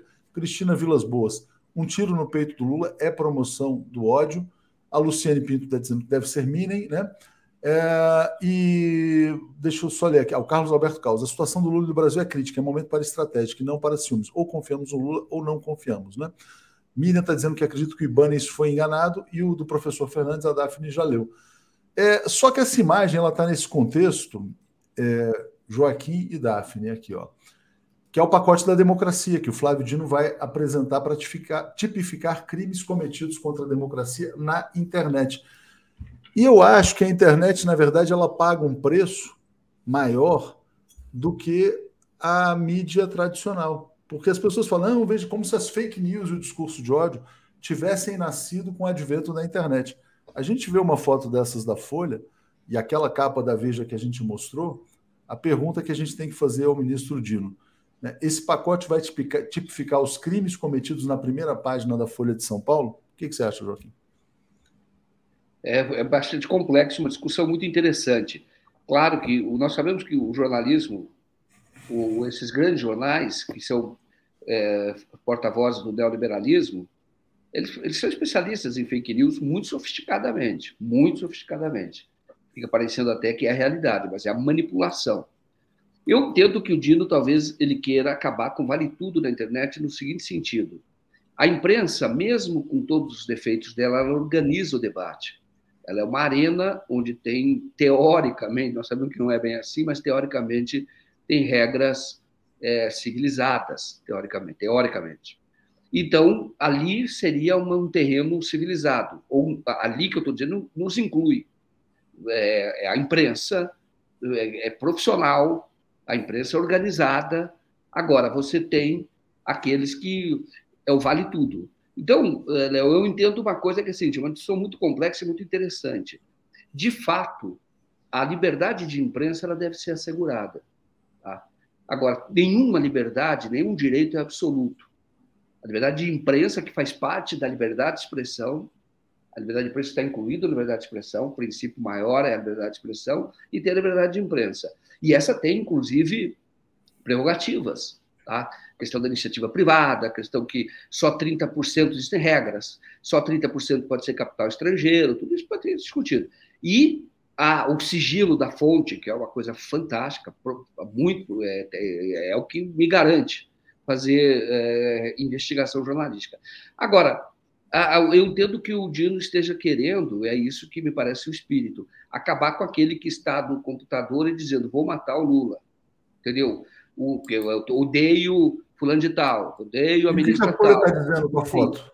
Eu acho que seja isso. Em relação à foto, isso pode ser tratado não numa lei, para restringir a ação, não poderá publicar coisas, questões ofensivas. Essa foto, o, o, o correto dessa foto, do, do, ponto de vista da pessoa física, que não é o caso do Lula, que ele é um presidente, ele não é mais que uma pessoa física, é um processo por dano, dano civil, dano moral, claro. Isso eu estou falando sem ter analisado a fundo a questão.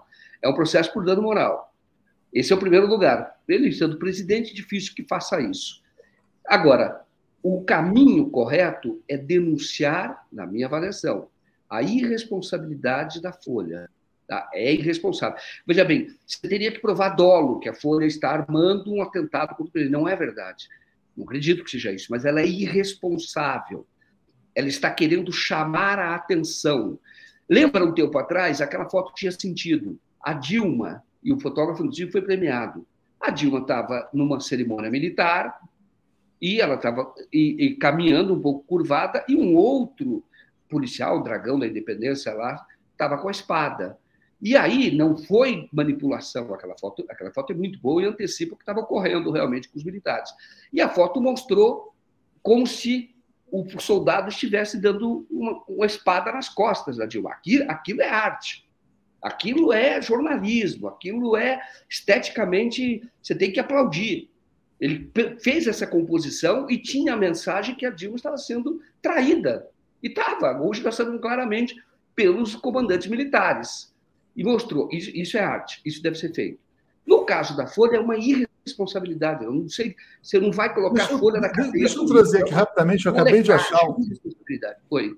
A, a fotógrafa acabou de se posicionar, porque eu fiz um tweet a respeito. Vamos dar a voz a ela. Ela se chama Gabriela Biló. Ela é fotojornalista da Folha de São Paulo, cobre política em Brasília.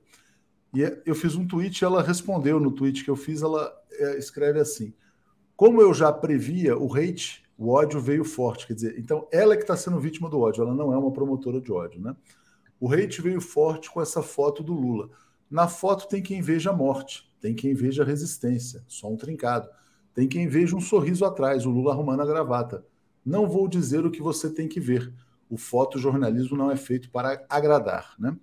Aí ela fala: "Minhas fotos são um espelho do meu olhar. Essa só é a forma como eu vejo o mundo. Você pode ter o seu olhar, discordar do meu, tudo bem, o mundo é plural. Sendo assim, vou ignorar absurdos como apaga isso, entre outros hates, especialmente vindos depois do dia 8. Aí o Caio Santos pergunta para ela: uma pergunta técnica e ética. O uso da dupla exposição não desvia do fotojornalismo? Não é, porque fotojornalismo a gente pressupõe que é o retrato da realidade. E aí ele, ele pergunta: é para o meu TCC. E ela diz que não, a dupla exposição não tira da realidade. Aí ela compara, por exemplo, a dupla exposição com o saque aqui do Roger Federer, com o balé, com coisas desse tipo. Então tá aqui, demos voz a Gabriela Biló, ela está dizendo que a gente está promovendo um discurso de ódio contra o seu trabalho, né? Enfim. Ah, não, assim. gravíssimo. Ô, Léo, defensável. Agora, ela ainda se, ela, eu pensei até que ela tivesse sido vítima da própria Folha. Ó, vamos fazer uma, uma mensagem assim? Eu falei, puxa vida, qual a garantia que tem? Aí sim, é preciso que o profissional tenha liberdade de consciência, uma liberdade para poder trabalhar. E tenha. Isso, isso é uhum. necessário que haja no Brasil. E eu achei que uhum. fosse, mas não. Mas eu acho que o problema maior, Joaquim, não é nem a Gabriela Biló, não. O problema maior é o editor de primeira página da Folha. Pô, peraí. Desculpa, ó, sua foto você pode guardar, guarda para você tal, mas isso aqui não pode para a primeira página de um jornal. Valeu, gente. Deixa eu sair aqui. Abraços. Abraço. Valeu, Léo. É isso, né, Joaquim? Como eu é. disse, eu acho que não deveria ser analisado como a estética da foto, e sim como mensagem política, e aí não dá para defender tal coisa. O Beto Magalhães diz: montagem não é fotojornalismo, diz ele aqui. Obrigada, Beto. Aproveito e, e leio aqui os, os chats que o Léo é, não leu para a gente já dar continuidade. João Sobrinho, os militares passaram os sete anos do governo Bolsonaro e Temer sem se preocuparem com equipamentos novos. Agora, com duas semanas de governo Lula, é só no que falam, cinismo.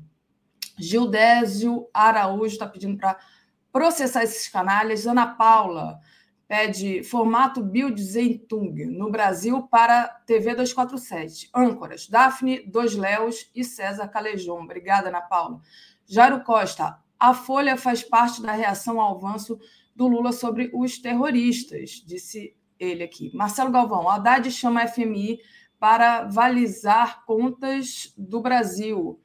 É, Marina Silva, Bajulano, Soros e Gore.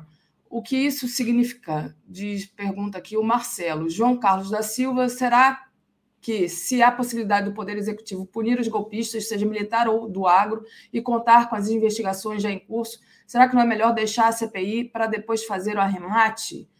É, e o Luiz Alberto Hussein, que Lula, pela foto, declara: hahaha, esqueceram que estava, que estava blindado. Acho que o Léo leu os outros, então agradeço. E passo aqui, Joaquim, porque o tempo é mais curto do que perna de cobra, como diria o André Constantini, para a nossa nova pauta, nosso novo assunto, né, que é justamente a repercussão da entrevista que Lula deu ontem a Natuzaneri, a gente teve aqui, inclusive, à noite uma discussão se deveria ter feito um pool, é, também colocando a, a entrevista né, na, na TV pública ou não, isso já foi discutido, mas o fato é, é a entrevista em si foi muito boa, eu achei. É, ele pôde tratar ali de vários assuntos. Acho que o Joaquim congelou. Joaquim, se mexe aí para saber se você está aqui ainda comigo. Tá, é porque a tua imagem está parada. E, e, teve essa teve essa repercussão aí, né, da que está aqui na matéria e é o colunista Álvaro Gribel é, que diz que o presidente continua tropeçando na economia. Quer dizer, o Lula está certo em ir para cima dos golpistas, mas quando o Lula fala de economia, o pessoal né, da Globo fala: epa, peraí, não é bem assim, não. Passo para você, Joaquim. É, o, o, o Daphne, o, esse embate vai continuar havendo. Discussão, o, o, jornal o Globo, como eu disse em relação à foto, não o Globo, a Folha, o Estadão, eles são é, porta-vozes de um projeto neoliberal. Então, eles são contra a presença do Estado. Isso é, é, nós sabemos, o veículo ele é veículo ideológico. Tem muita gente que trabalha, às vezes, eu conheço colegas que trabalham nesses veículos, e tem ilusão de que lá é, se cobra a partir dos interesses nacionais. Não, o interesse privado, das empresas, isso é histórico, sempre foi assim. Então, é natural que o Lula, sendo o Lula na entrevista à Globo News, venha a ser depois criticado pelo jornal Globo ou por colunistas do jornal O Globo. Isso vai acontecer sempre. O, o, bom, eu já me posicionei ontem sobre a entrevista, eu entendo que o Lula estrategicamente está correto, na minha opinião, porque ele está querendo conquistar um outro eleitor. Ele quer conquistar um, um outro eleitor. A Globo News não tem é, uma abrangência muito grande, mas pega formadores de opinião, pessoas que ainda têm entre formadores de opinião, é chamado formadores de opinião, que tem empresários, que tem profissionais liberais, que tem ali uma, uma influência, então, ele vê Globo News e isso acaba criando ondas positivas a favor do governo. E o Lula, nessa estratégia de comunicação, é, é, é tem se mostrado é, exitoso, porque hoje o Lula tem apoio já de é, eleitores do Jair Bolsonaro. Ele já está com 54% de ótimo bom, 64% de pessoas que dizem que ele fará um bom governo. Então, é, é, o que eu vejo é que o Lula vai, não tem a ilusão, eu disse isso ontem, o Globo, como empresa, como porta-voz de um projeto neoliberal, como, é, na minha opinião, nesse sentido, inimigo do próprio crescimento do Brasil, essa é a minha visão, já deu mostras, outras, historicamente, de que ele agrada e depois ele, ele, ele vai faz aquela espada de verdade por trás. Ele sempre fez isso. Dei o exemplo ontem do João Goulart. O João Goulart, quando era, era, era presidente, tinha sido afastado por um golpe naquela ocasião, porque inventaram um parlamentarismo, e quando o Jânio renunciou, e ele ficou sem poder, era uma rainha da Inglaterra. E aí a, o, houve um plebiscito, o combinado era esse, depois de um tempo haveria um plebiscito para que o povo decidisse se queria continuar com o parlamentarismo ou o presidencialismo. De volta. O Globo fez um acordo com o João Goulart e defendeu a volta do presidencialismo, fez editorial, matérias, Roberto Marinho. Voltou o presidencialismo, alguns meses depois, estava no golpe. E por que, que o Globo apoiou naquela ocasião? Porque o, o Carlos Lacerda denunciou, mostrou documentos naquela ocasião, chamou o Roberto Marinho de o cidadão Kane. E o cidadão Kane, não, pior do Al Capone, não era nem cidadão Kane, não, Al Capone. Cidadão Kane, o Roberto Marinho viria a ser chamado depois no, no documentário em inglês. Mas é, o que, que ele fez? Aí é, é, é, o, o, João Goulart, o governo liberou um financiamento da Caixa Econômica Federal, e era um financiamento já juros baixos, e por conta disso apoiou. O, o Globo apoiou o Goulart, depois veio e derrubou o Goulart. Entendeu? Foi decisivo para derrubar o Goulart. E assim é. Então, o, o Lula, eu, eu, tenho a impressão de que, eu tenho a impressão não, o Lula sabe qual é o jornal Globo. Ele sabe qual é a natureza. Ele sabe que daqui um tempo, quando tiver embate, ele vai, ele vai ser derrubado. Ou derrubado ele não vai ser, mas haverá movimento para derrubá-lo a partir do Jornal Globo. Ele não tem ilusão quanto a isso. Nesse momento não fará, porque o Globo, se continuasse o Bolsonaro, a Globo acabava. Isso é verdade. Entendeu? Agora, evidentemente que o Lula trabalha no campo da civilização.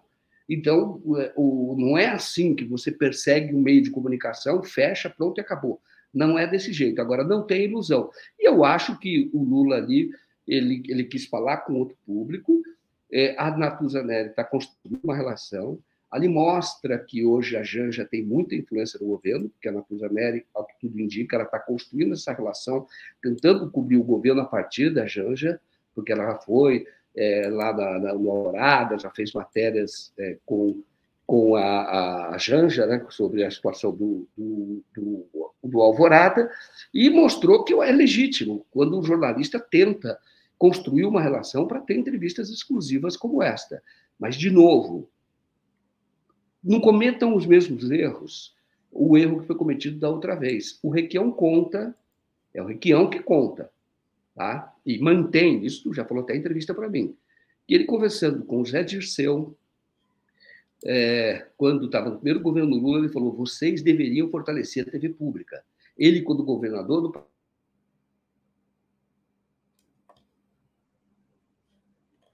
Acho que o Joaquim deu uma travada. Vamos ver se ele volta, gente. Vamos ver se o Joaquim volta. Se não, daqui a pouquinho o André, já estou subindo o André aqui. Mas acho que foi só uma travadinha. Enquanto isso, vou aproveitando e lendo aqui o que está faltando de superchat. O Kaique Butler. A, leitu a leitura direta da foto é Lula está na mira. João Sobrinho, é, já tinha lido. Miriam Pereira Ramos. Gente, não seria possível interpretar a foto como sendo a tentativa de destruir Lula e ele se mantendo firme, confiando, confiante, sorrindo? É, Acho que não, Miriam. Eu, eu, eu tendo a dizer que é, aquilo ali realmente é, algo, é a expressão né, do que, do que a, a, própria fotógrafa queria que acontecesse, tá? de uma maneira assim, simplificada. Né? Não estou acusando ela de tentativa de nada, mas a arte é, é essa expressão do real. Né? É, Rogério Bessa Gonçalves, a Folha flerta com golpismo. Está, essa fotomontagem possui um discurso intencional e criminoso na circunstância que, vivendo, que vivemos. Fotomontagem não é fotojornalismo. Pois é, eu estou falando desde o começo que não dá para a gente analisar essa foto de uma, de, uma, de uma perspectiva da estética, né? e sim de uma perspectiva política. A Folha é um jornal existiu uma escolha editorial ali para a escolha dessa foto na primeira página. De fato, o Joaquim caiu. O André está aqui na, nos bastidores, então vou pedir para o André se preparar e voltar aqui para a gente puxá-lo. Enquanto isso, vou pedindo para o pessoal deixar o like e compartilhar essa live, é muito importante. Quem puder, é, torne-se membro aí no YouTube ou faça uma assinatura solidária em brasil247.com barra apoio. O Joaquim Nogueira diz o que aconteceu foi o fim da República. Gravíssimo, diz o Joaquim Nogueira. Gente, não sei se o Joaquim vai conseguir voltar. Vou trazer aqui meu amigo André Constantini. Se o Joaquim não voltar, se o Joaquim voltar, a gente traz ele para se despedir de vocês. Oi, André, tudo bem? Bom dia, Daphne. Bom dia, comunidade 247. Tudo bem, sim, apesar do calor. Você também está aqui no Rio de Janeiro. E o calor que está fazendo aqui no Rio de Janeiro é algo surreal. É surreal, é, é muito calor mesmo. A sensação térmica chega aí beira aos 50 graus, muito quente mesmo. Por exemplo, agora é, são oito e meia da manhã e já está muito quente aqui no bairro do Leme. Eu estou falando aqui diretamente da faixa de Gaza, do campo de extermínio, favela da Babilônia. É verdade, André. Eu fiquei até adoeci, peguei um, uma gripe braba e um resfriado por conta do calor no final de semana e estou desde, é, desde segunda-feira de cama, assim, só apareço aqui nas lives, cancelei toda a minha agenda. O Gabriel pergunta: o inconsciente da fotógrafa apareceu, Daphne? Pois é, era isso que eu queria falar, mas sem ficar falando aqui. É, enfim, termos que, que não interessam a vocês, que a gente está tratando aqui de outra coisa. Mas, André Constantini, vamos lá. Queria começar com você é, tratando é, dessa aproximação mesmo do Lula com a Globo. Ontem a gente, a gente trouxe aqui uma super live à noite, dentro do Boa Noite, é, questionando né, se não seria o ideal é fazer a partir de uma, de uma TV pública, um, junto com outras emissoras, e não dar esse protagonismo à Globo, que, na verdade, quando você dá protagonismo à Globo, ao meu entender, você dá importância a mais à Globo, né? Do, em detrimento das outras, inclusive da TV pública. É, mas é, não sei a sua opinião, o que, que você acha disso. Deixa eu só, antes de passar para você, é, o governo, o Eurico, doutor Eurico, o governo se aproximou da Globo News com exclusividade. Isso é muito significante. Jange Lula, que nos perdoe, mas pega mal e dá para desconfiar. Não, eu acho que não dá para desconfiar, eu acho que é um erro, só isso. É a minha opinião. Enfim, que não. que a gente tem que começar acertando, né? Acertando os pontos, aparando e colocando no lugar quem tem que ficar no seu lugar, porque a gente viu um grande protagonismo da Globo durante as jornadas de, de 2013, depois com a questão toda da Lava Jato, do mensalão, tudo que veio a é, como ter como consequência a eleição do Bolsonaro. Então, assim, é, é, por isso que eu gostaria que se aparasse essas arestas desde o começo. A Valéria Dalegrave diz: estética também é política. É verdade, Valéria. Mas passo para você falar um pouco sobre isso, André.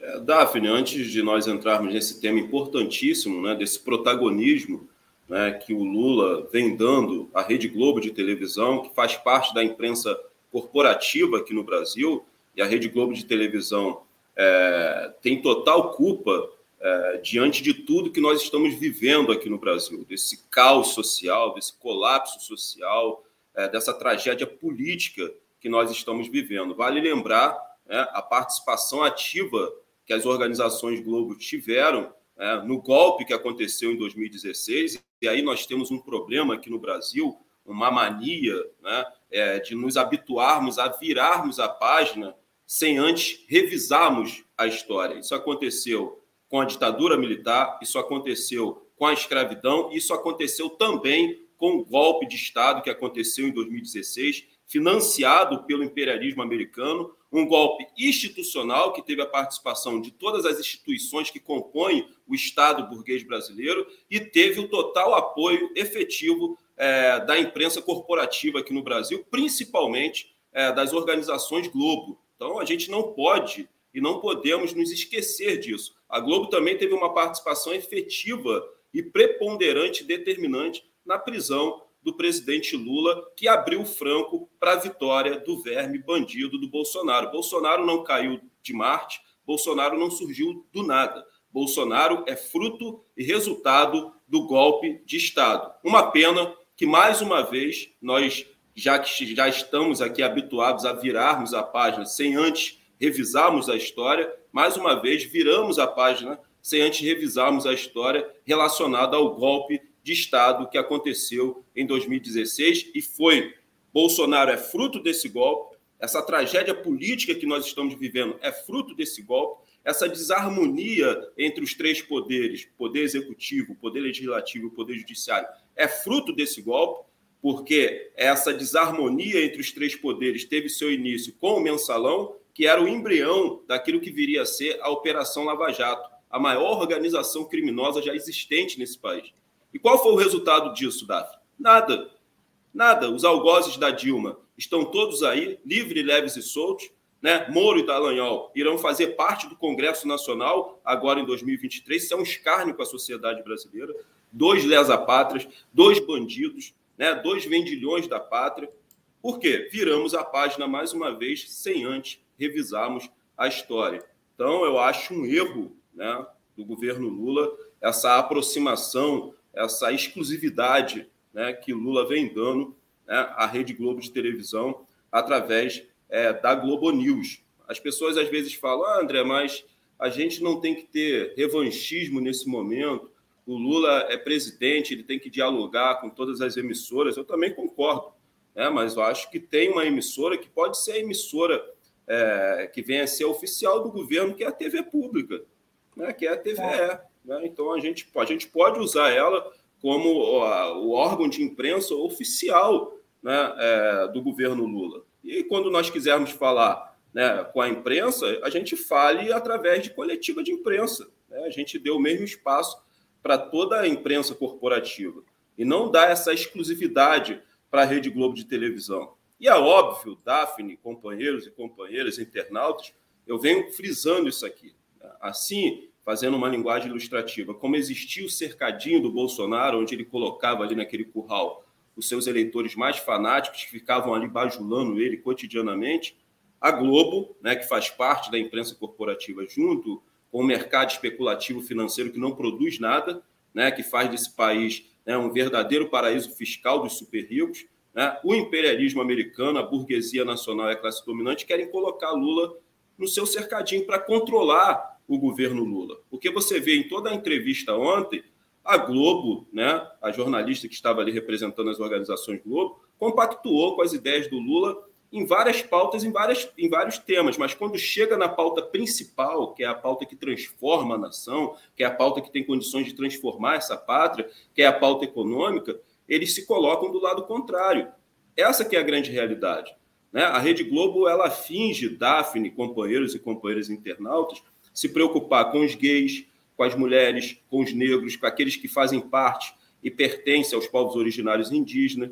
Mas é tudo falácia, é tudo mentira, é tudo fictício. Por quê? Se a Globo realmente tivesse preocupado com os gays, com as mulheres, com os negros, com aqueles que pertencem aos povos originários indígenas, ela estaria alinhada né, ao governo Lula no que se diz respeito à pauta econômica. E a Globo se mantém alinhadíssima é, com o modelo econômico é, do governo golpista Temer né, e do governo Bolsonaro. Que e você sabe que o Lula é falou disso com essa frase que eu vou dizer para você agora, para a Natuza Neri ontem, que eu até anotei. Ele disse assim: a democracia só vai vingar se a gente estiver cuidando do povo. Ele falou isso para a Natuza Neri. Né? Tipo Sim, assim, olha, não adianta nós... você vir aí com esse neoliberalismo, entendeu? Querendo é, excluir o povo né, da, da, da, divisão da riqueza, porque não tem democracia com o neoliberalismo. Eu achei assim, muito simbólico o Lula ter falado essa frase ontem, achei muito bonito, até anotei. Sim, porque é, a Rede Globo, como eu estava frisando aqui, ela finge se preocupar com as mulheres, com os gays, é, com os negros, com, com aqueles que pertencem aos povos originários indígenas. Porque ela encontra-se ainda desalinhada com a pauta econômica né, que o governo Lula quer consolidar no Brasil, com o nosso projeto nacionalista, que foi derrubado através de um golpe de Estado patrocinado pelo imperialismo americano, com total apoio da Rede Globo. Né? Vamos olhar para o retrovisor da história aqui e fazer uma análise breve e rápida. Né? Quando nós achamos o pré-sal, eu gosto sempre de falar isso aqui, Davi. A presidenta Dilma assina um decreto de lei onde 75% dos royalties extraídos do pré-sal iriam para a educação, projeto de nação. Nenhuma nação se desenvolveu em qualquer parte do mundo sem investimento na educação. Né? Educação não é custo, né? não é gasto. Né? Você empregar dinheiro na educação não é custo, não é gasto, é investimento. E os outros 25 para a saúde. O imperialismo americano, que trata o Brasil como seu quintal, como um satélite seu, né? idealizou, organizou e patrocinou todo aquele golpe com total aval né, da, da Rede Globo de televisão, derrubou a Dilma né, e interrompeu o projeto nacionalista que o Partido dos Trabalhadores tinha para o Brasil. Então a Rede Globo está alinhada com as privatizações das nossas estatais, com a entrega das nossas riquezas e recursos naturais. Internautas, sem soberania, não tem investimento na educação, na cultura, não tem nada. Né? A destruição da nossa soberania, a destruição do nosso povo, a destruição desse país. Sem falar que a Globo também está alinhadíssima sabe, com essa política neoliberal de destruição dos direitos trabalhistas. A Rede Globo apoiou a reforma da Previdência, a reforma trabalhista. Né? Ela apoia a, a, a PEC do teto de gastos, né, que congela investimentos na saúde e na educação por 20 anos, e o que eles querem com isso é entregar a saúde e a educação nas mãos da iniciativa privada. Então, essa é a Rede Globo de televisão. É a nossa inimiga de classe. Nós temos que ter consciência disso. Sabe, é necessário nós é. avançarmos, é. Daphne, junto Essa uma discussão. de classe que você ressalta é importante, né? Porque não adianta só ser nossa amiga na pauta das, dos costumes e ser sempre nossa inimiga na, na questão é, de classe. Mas aí ela está ela tá cumprindo um papel a serviço do imperialismo, que é fomentar, a principal fomentadora do identitarismo no Brasil é a Rede Globo. Porque se ela se despreocupada com o negro, com a mulher e com o gay, essa pauta tem que ir para muito além da questão da representatividade, porque o que vai mudar a vida do gay, do negro, da mulher e do indígena no Brasil é a pauta econômica. E nessa pauta, a Globo está do lado contrário né, do gay, da mulher, do negro e dos povos originários indígenas. Então, precisamos entender e compreender isso. Acho um erro estratégico né, do governo Lula iniciar dando esse protagonismo e essas, essas entrevistas exclusivas para a nossa inimiga de classe, essa que é inimiga do Brasil e do povo brasileiro.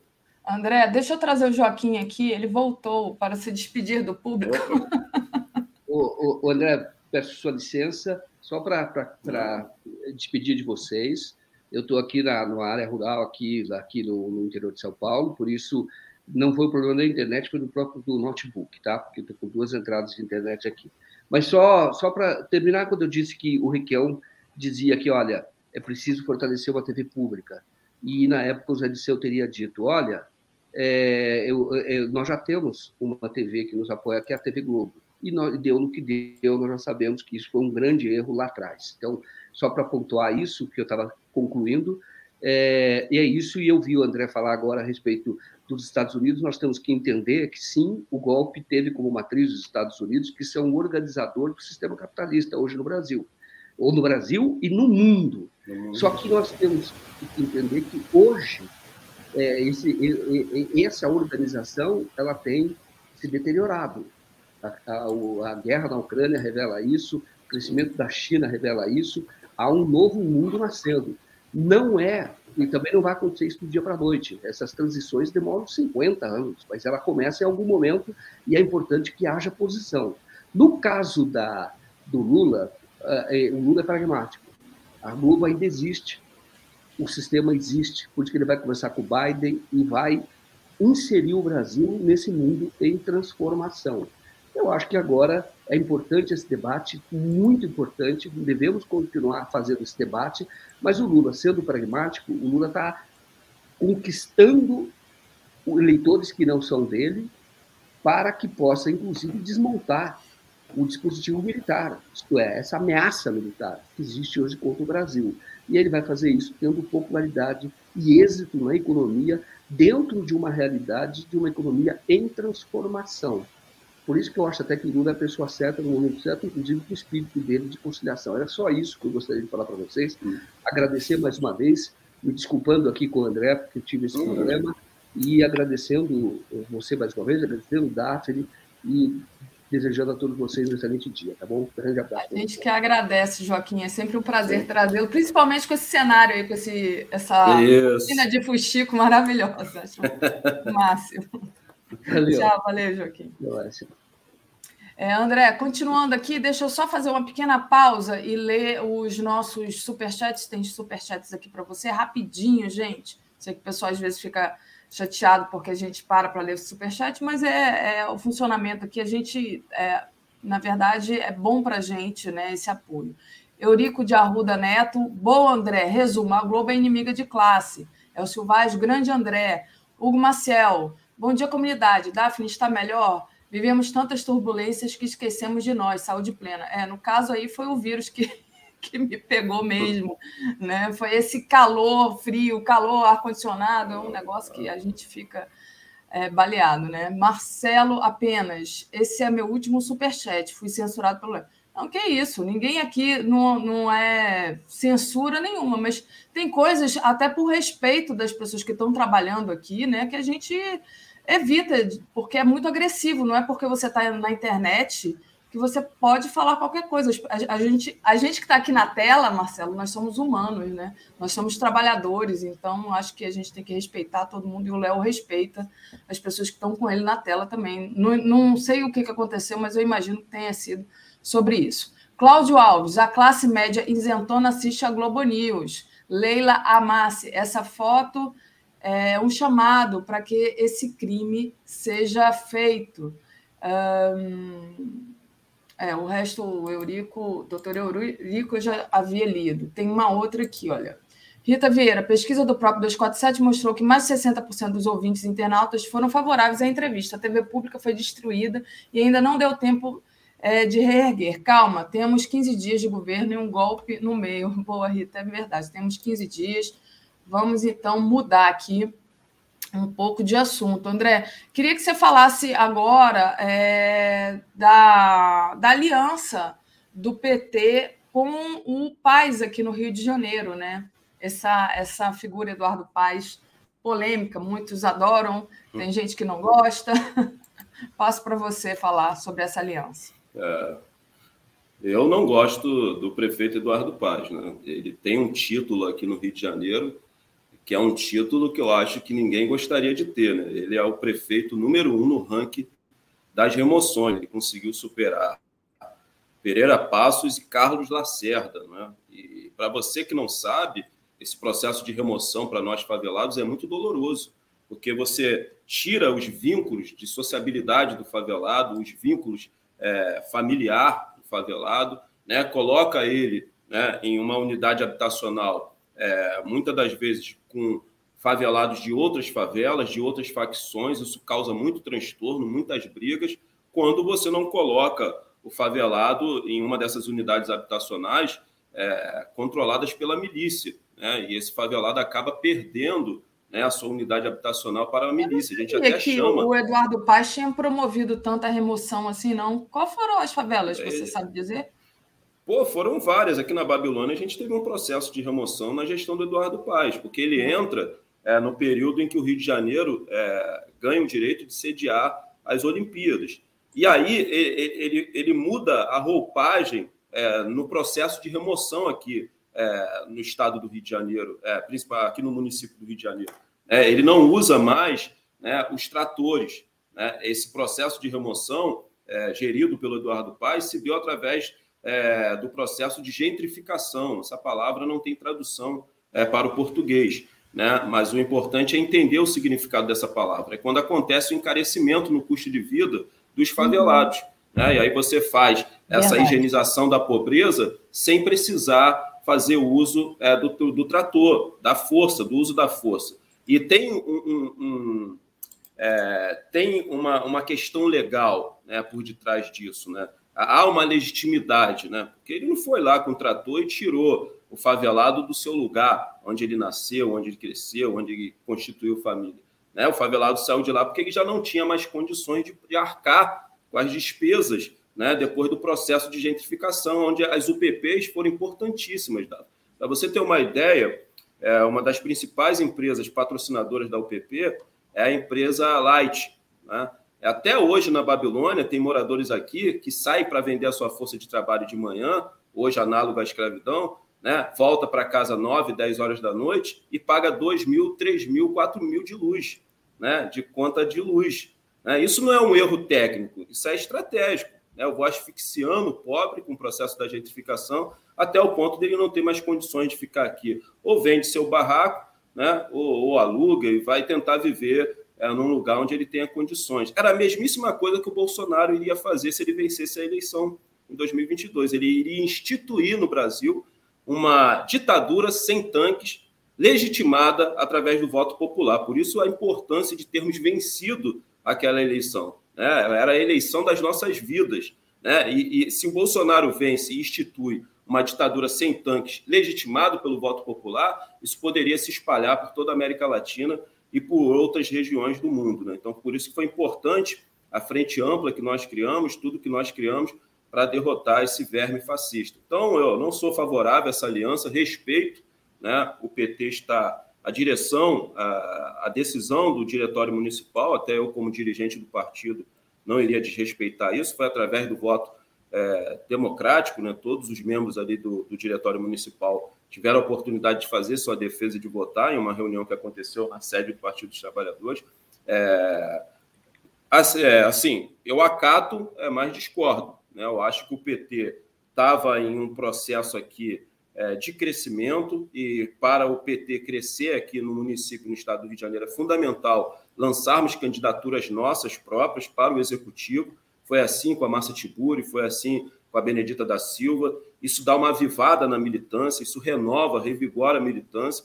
Durante muitos anos, o Rio de Janeiro ficou refém da Aliança Nacional, né, o que era decidido na Nacional, a gente tinha que acatar aqui, e isso tirou o protagonismo político do Partido dos Trabalhadores aqui no Rio de Janeiro e abriu né, margem para o crescimento é, do PSOL, que vai mais uma vez é, ocupar esse espaço aí de oposição ao governo do Eduardo Paes. Uma coisa é aceitarmos o apoio do Eduardo Paes na eleição mais importante da história das nossas vidas. Né? Ali nós tínhamos mesmo essa necessidade de, de construirmos uma frente ampla, mas é importante lembrar que o fator de decisão da vitória do Lula não foi a Tebet, não foi o Alckmin, muito pelo contrário, né? Eu falei isso no, no Papo Reto. Lula ele ressuscitou políticos aí que já estavam no ostracismo, essa é a grande verdade é, não eram as pessoas que estavam apoiando o Lula. Né? Muitos políticos se apoiaram no Lula. Essa que é a grande realidade. Então, o fator decisivo foi o povo, mas foi necessária essa frente ampla, né? acho que foi importante para vencermos a eleição. Então, eu discordo, acho que a gente deveria continuar lançando é, candidaturas é, próprias para o executivo. Isso também alavanca né, a, a, a nossa é, inserção né, na, na Câmara Municipal e na Assembleia Legislativa, né, aumenta a nossa bancada quando você lança um candidato ao executivo, uma candidatura própria. Então, é, sou contra, mas acato como dirigente do Partido dos Trabalhadores, como acatei a decisão da Nacional em consolidar o Alckmin como vice. Todo mundo sabe que eu fui contra aqui, mas quando é, a, a, o Diretório Nacional tomou a decisão, como dirigente do partido, eu vou acatar. E aí morre esse assunto. Né? Foi o que eu falei, né, Daphne? É melhor é, comer um prato de chuchu do que comer mais quatro pratos de é, quatro comer um prato com chuchu por quatro anos do que comer mais quatro pratos é, quatro anos de prato com merda, né? É, com o Bolsonaro. Então, acho que a gente, é, como dirigente, a gente acata a decisão, mas discordando, né?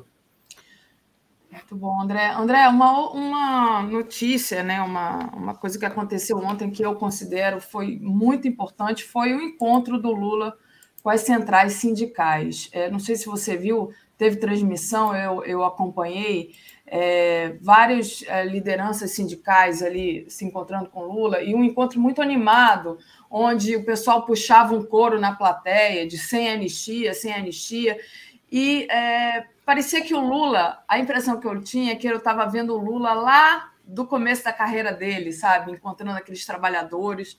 Acho que foi muito, muito, muito bonito esse encontro.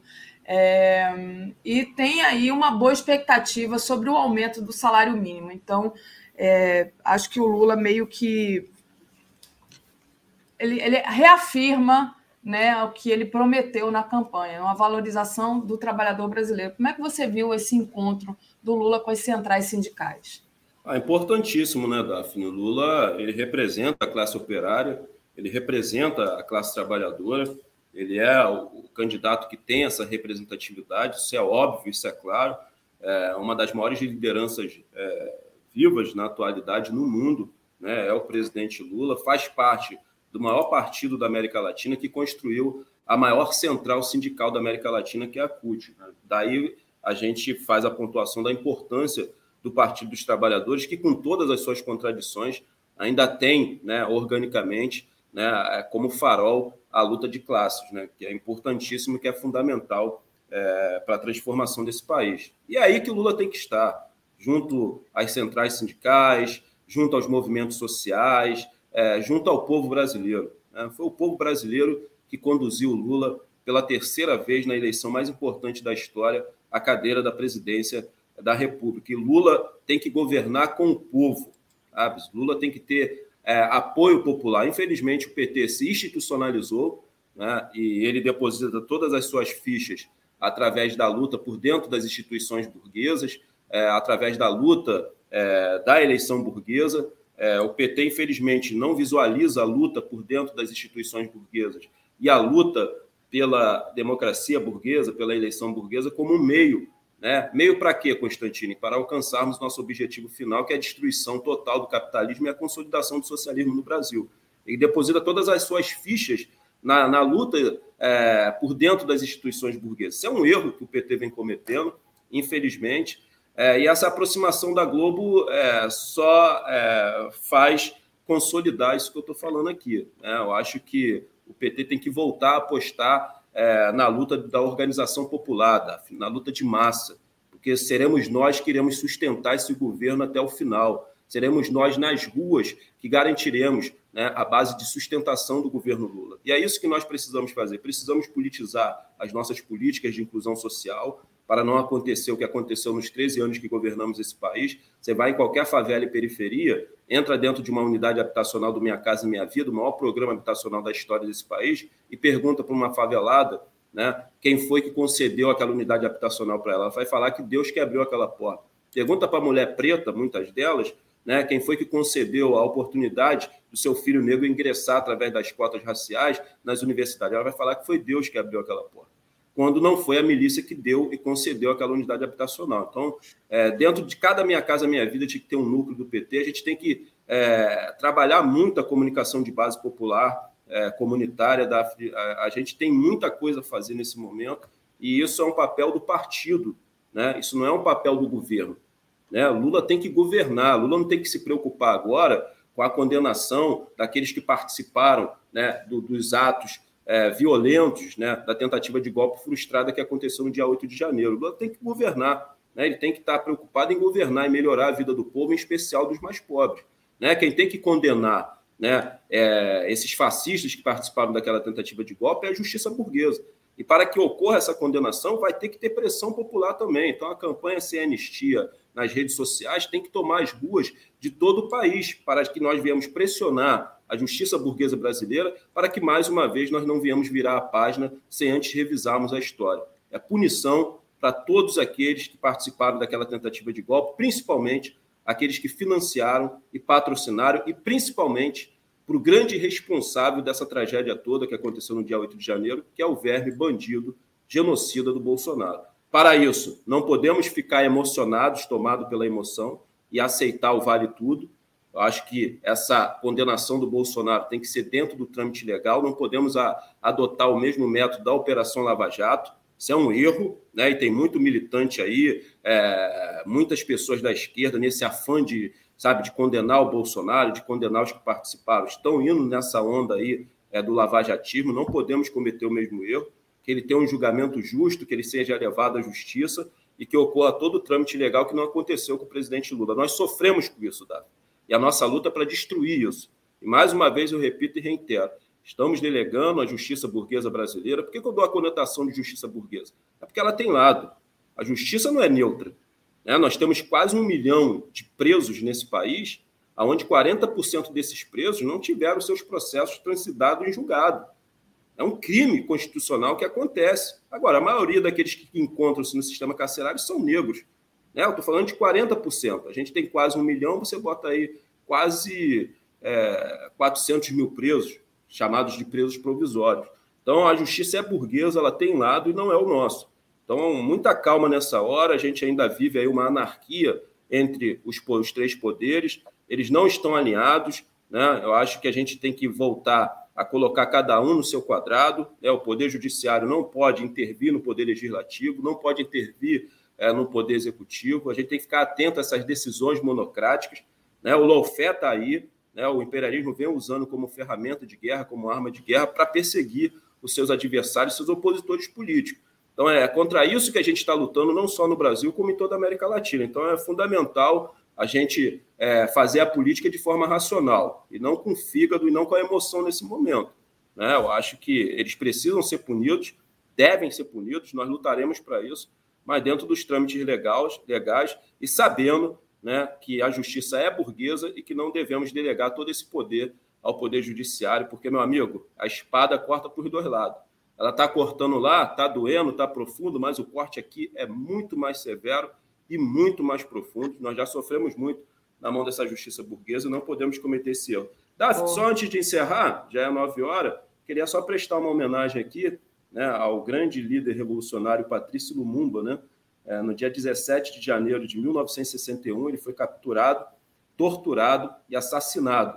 Né? E esse assassinato né, do Lumumba, do Patrício Lumumba, é, ele foi assassinado, é, assassinato, assassinado, né, fruto do golpe que aconteceu no Congo, né, que foi aí que teve o apoio do imperialismo americano e de autoridades belgas, né? Vale lembrar que a Bélgica colonizou o Congo durante muito tempo, uma colonização brutal, cruel e bárbara, liderada aí pelo rei Leopoldo II, que tinha a prática de decepar as mãos de crianças, velhos, mulheres, né, de homens, e ele também foi responsável por um verdadeiro genocídio que genocidou 10 milhões de congoleses, mas isso aí não está no livro de história, ninguém dá importância para isso, porque era preto.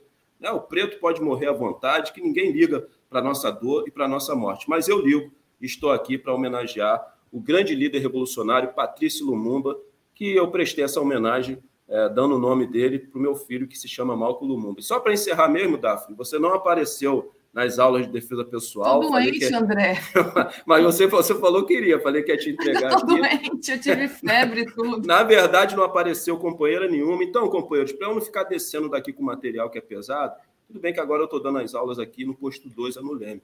É, eu vou deixar meu contato aqui, 99030-7685, 99030-7685. As companheiras que quiserem fazer parte é, das aulas de defesa pessoal, que fazem parte de um projeto político de construção e consolidação da autodefesa das nossas mulheres, já que o Estado brasileiro, liderado pelo patriarcado branco, não protege as nossas mulheres, não protege a sua integridade física. Nós, do Movimento Nacional das Favelas e Periferias, estamos preocupados com isso. Então, vai ser aulas de boxe tailandês, eu vou dar essas aulas, e aulas de capoeira. Mas eu só vou na próxima quarta-feira, se alguma companheira entrar em contato, eu vou criar um grupo de WhatsApp para eu não ficar descendo à toa, né? Eu desci com aquele material pesado e subi a pé, né, porra? Cria o um grupo de WhatsApp e aí a gente. Vou te botar vou... lá.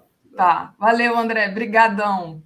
Deixa eu agradecer aqui, antes de trazer a Tereza, aos superchats, agradecer a Eliane Teles, que entrou aqui como membro do canal, e também agradecer ao Eurico de Arruda Neto. O PT quer ser pequeno burguês conciliador, André. Beijo, doutor Eurico. Eliane Teles.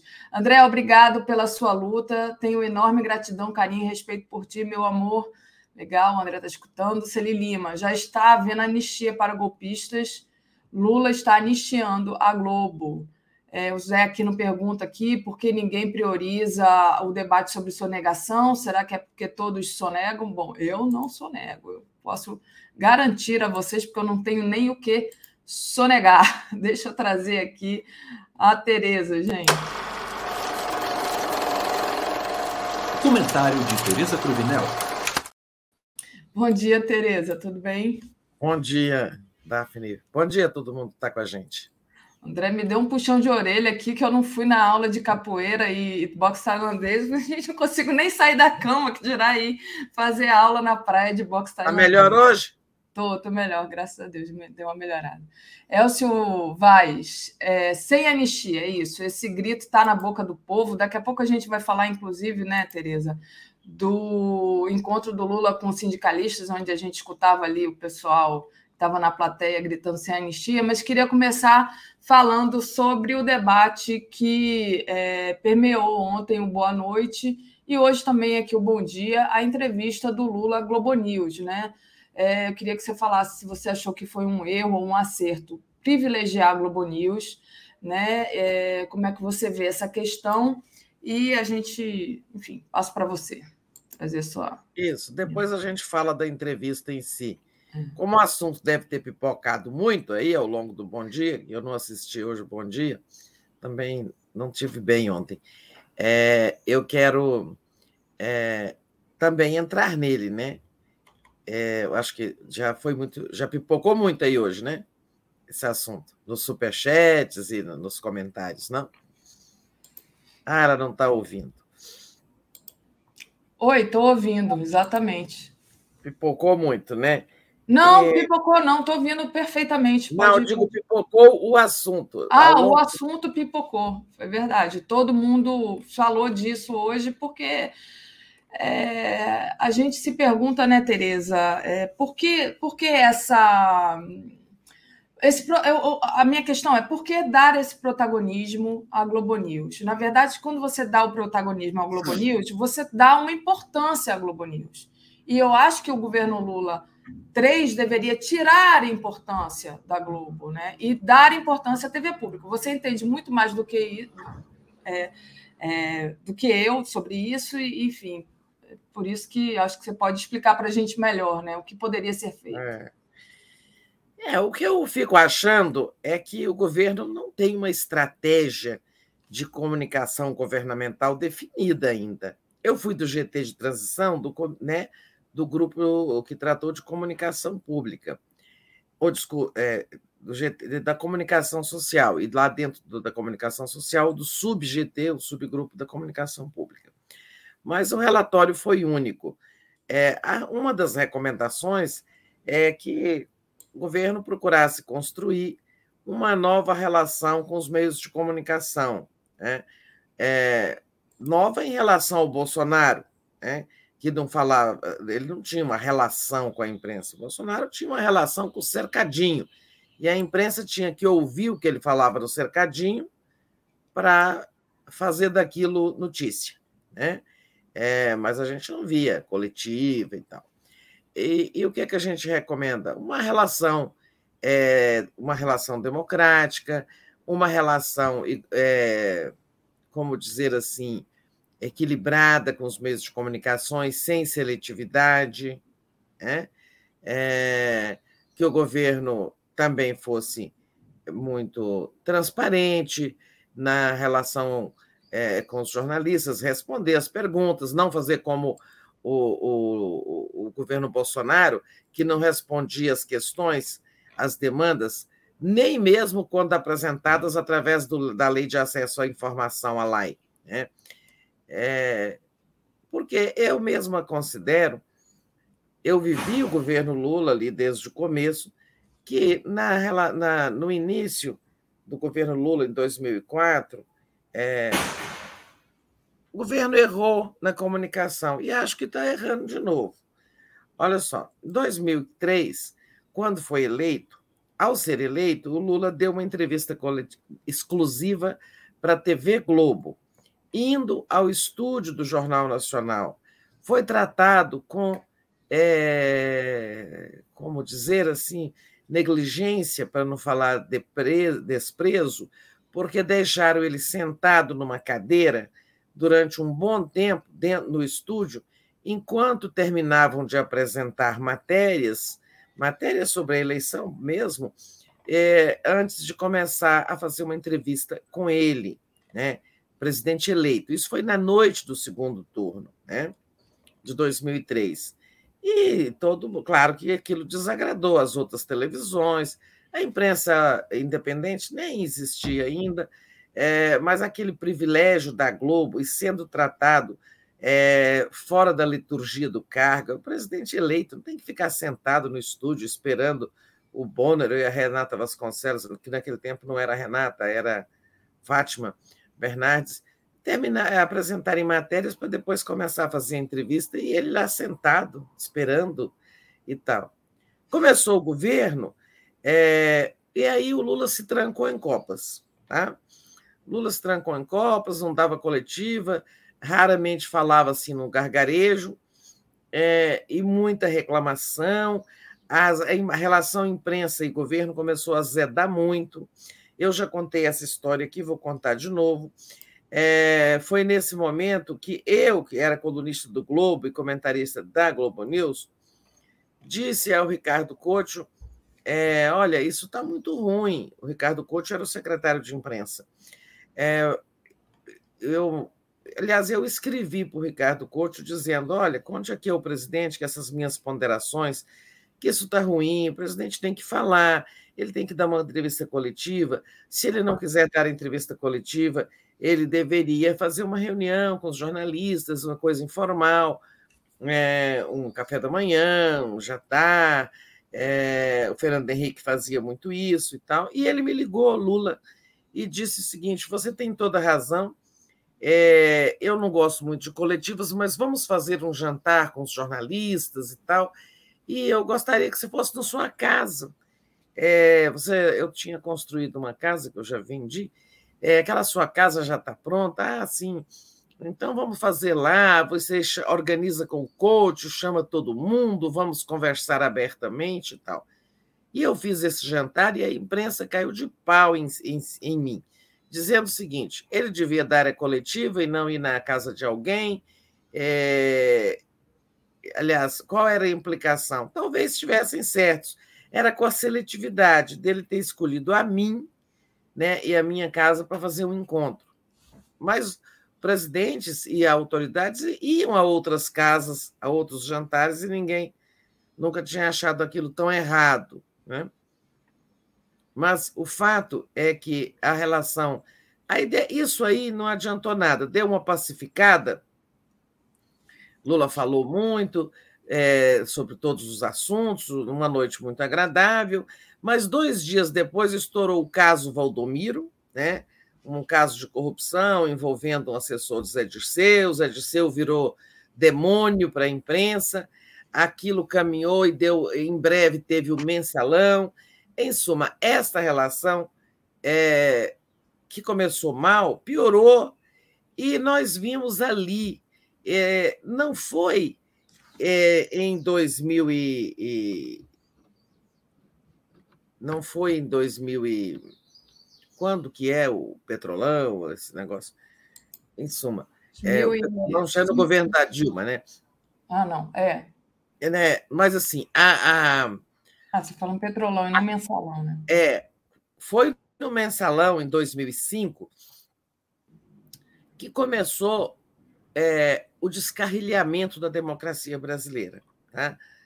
No caso mensalão, a imprensa partiu para uma perseguição ao Lula e ao PT que fugia ao parâmetro, aos parâmetros do jornalismo. Né? Ali era um linchamento moral. Foi em 2007 que eu deixei as organizações Globo, a Globo News e o Jornal Globo, para ir criar a EBC com o Lula, a convite dele, do Franklin, é, porque já estava. Eu não, eu estava achando já tudo muito insuportável não fazer jornalismo direito, porque não, assim, tinha que fazer um jornalismo de massacre né, o tempo todo. Das organizações Globo, da Folha, do Estadão, de todo mundo. Era um jornalismo de massacre. Né? E, e todos os que discordavam daquela forma de cobertura, sem ouvir bem o outro lado, sem é, ouvir, assim, era um ouvir formal, mas sem investigar direito o que era aquilo é, e buscando o quê? Ia ter o impeachment do Lula, não teve porque ele tinha popularidade muito alta. Dali em diante, as coisas descarrilharam. O Lula ganha a eleição, a reeleição, em 2006, mas na própria cobertura da reeleição, a imprensa teve um comportamento horrível, né?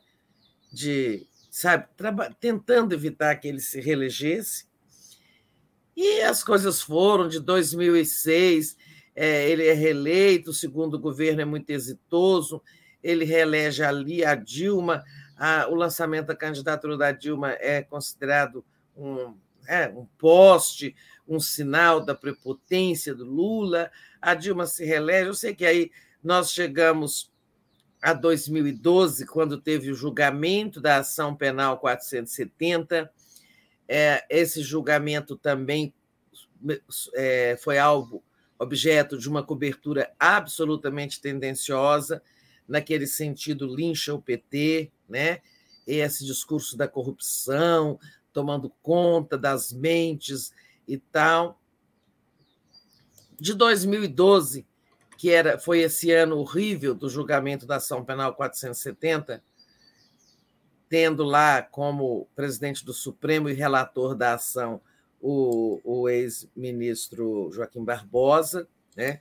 mas a cobertura, quem visitar a cobertura do, do, do julgamento dessa ação, vê-se que o negócio era que Zé Disseu, Zé Genuíno e outros mais tinham que ser massacrados. A, tanto a, a, o julgamento do, do Supremo é cheio de erros, né? erros de perseguição penal, de omissão de provas de defesa e tudo, né? como a cobertura. Né? Ninguém procurava saber assim, é verdade que Henrique Pisolato é, transferiu dinheiro público para o PT? Essa era uma discussão é, que só acontecia na mídia alternativa. Por exemplo, a revista Retratos do Brasil, do Raimundo Pereira, fez muitas matérias investigativas mostrando que havia coisas erradas, havia conclusões da justiça que estavam erradas, né? como o caso do Henrique Pisolato, que até Qual hoje. É a revista? Chamava Retratos do Brasil. Ah. Né? É, eu acho que ela não circula mais. Retrato do Brasil é uma mídia independente, a única mídia independente importante assim né, que, que havia naquele momento, naquele tempo, tá? 247 nem existia. E esse ambiente, eu estou voltando atrás, mas é porque preciso aprender com os erros, né? Sim. Esse ambiente começou com erros de comunicação do governo, já no, bem no comecinho do governo. É, essa história de tratar a imprensa à distância, não, não facilitar, não dar coletivas e, e tal. No segundo mandato, o Lula teve uma estratégia de comunicação melhor definida pelo Franklin Martins, é quando Franklin vira ministro. Mas nessa altura as coisas estavam tão azedadas e veio a criação da TV pública, isso piorou ainda. A guerra só aumentou. Eu entrei no meio do fogo. Né?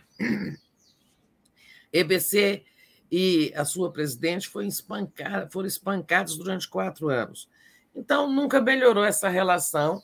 Ela vai dar na Lava Jato, e a imprensa abraça a Lava Jato. E as organizações Globo estão nesse mesmo batidão. Né?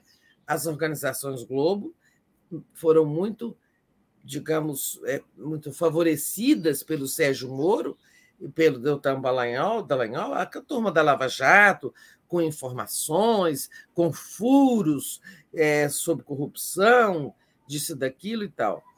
É, tudo isso nos leva à prisão do Lula, né, à sua inelegibilidade. Ele falou sempre nas 30 horas de Jornal Nacional contra ele, nas muitas capas de Veja, é, e muitas vezes agora na campanha ou depois dele libertado, ele falou nas horas e horas e horas de é, Jornal Nacional contra ele, tá? e sem direito de resposta. Então, nós todos sabemos disso. Né?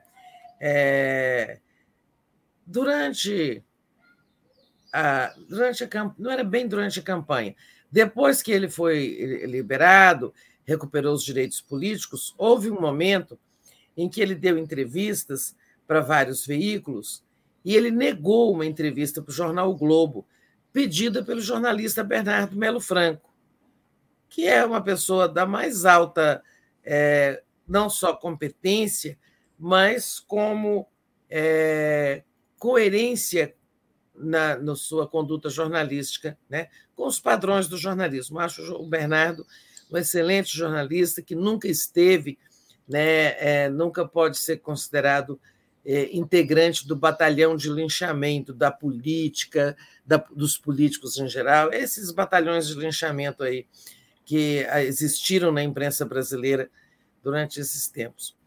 É, agora, o que é que nós esperávamos? Que o, o governo Lula tivesse uma estratégia de comunicação que buscasse passar um pano sobre todo o passado, tudo bem, vamos começar de novo, né? vamos agora ter uma relação de respeito mútuo, né? É, a imprensa respeitando né, os cânones do jornalismo, os seus mandamentos, né? É, respeitando o governo como tal, sem deixar de investigar, de fiscalizar, de criticar, né?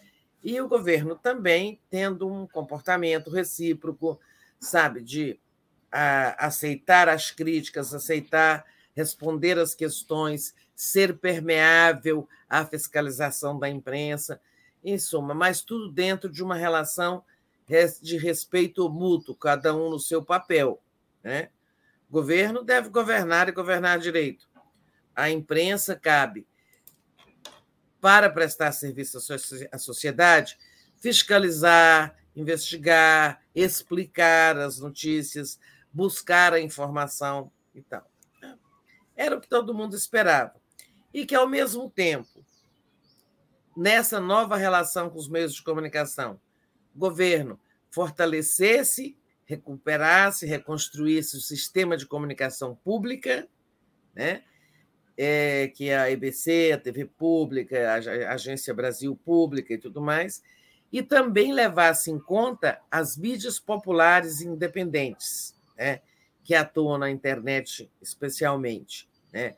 A mídia independente, que sempre esteve fazendo um contraponto à postura das mídias comerciais, né? especialmente em relação ao Lula, né? especialmente em relação aos direitos dele.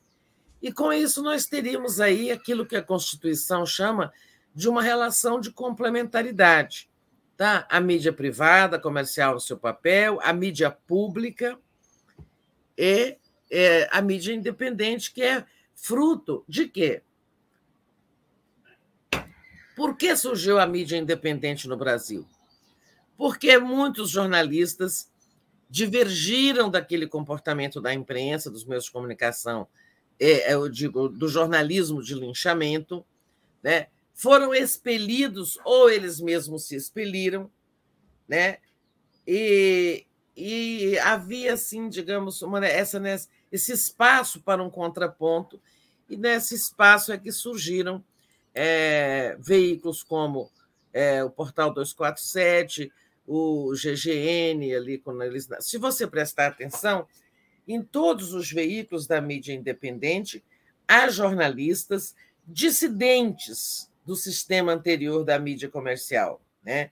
Se você contar aqui no 247, olha, fomos, assim, de alguma forma, nós fomos expelidos da mídia comercial. Né? Eu, Paulo Moreira Leite, é, o, o, o, Rodrigo Viana, o próprio Leonardo Atucho também passou pelos grandes veículos. Ele, ele pega um momento um pouco um pouco posterior, né? mas também passou por, pelos veículos comerciais. Quem mais? Aí você vai ali na. Devo estar esquecendo alguém, mas você vai ali na, no GGN, o Luiz Nassif, a Helena, que está conosco aqui, também no 247. É. Marueira, Miguel Paiva. É, eu não conheço bem a história dos dois cartunistas, mas acredito que eles também é. tenham sido expelidos. É, expelidos, que eu digo é pela postura que adotavam, não eram mais aceitos nas mídias comerciais. E assim vamos. Aí você vai, né? Ali o Azenha, ali no, no Viu Mundo e por aí afora. Né?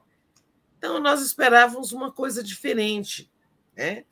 Nessa relação, nessa estratégia de comunicação do governo.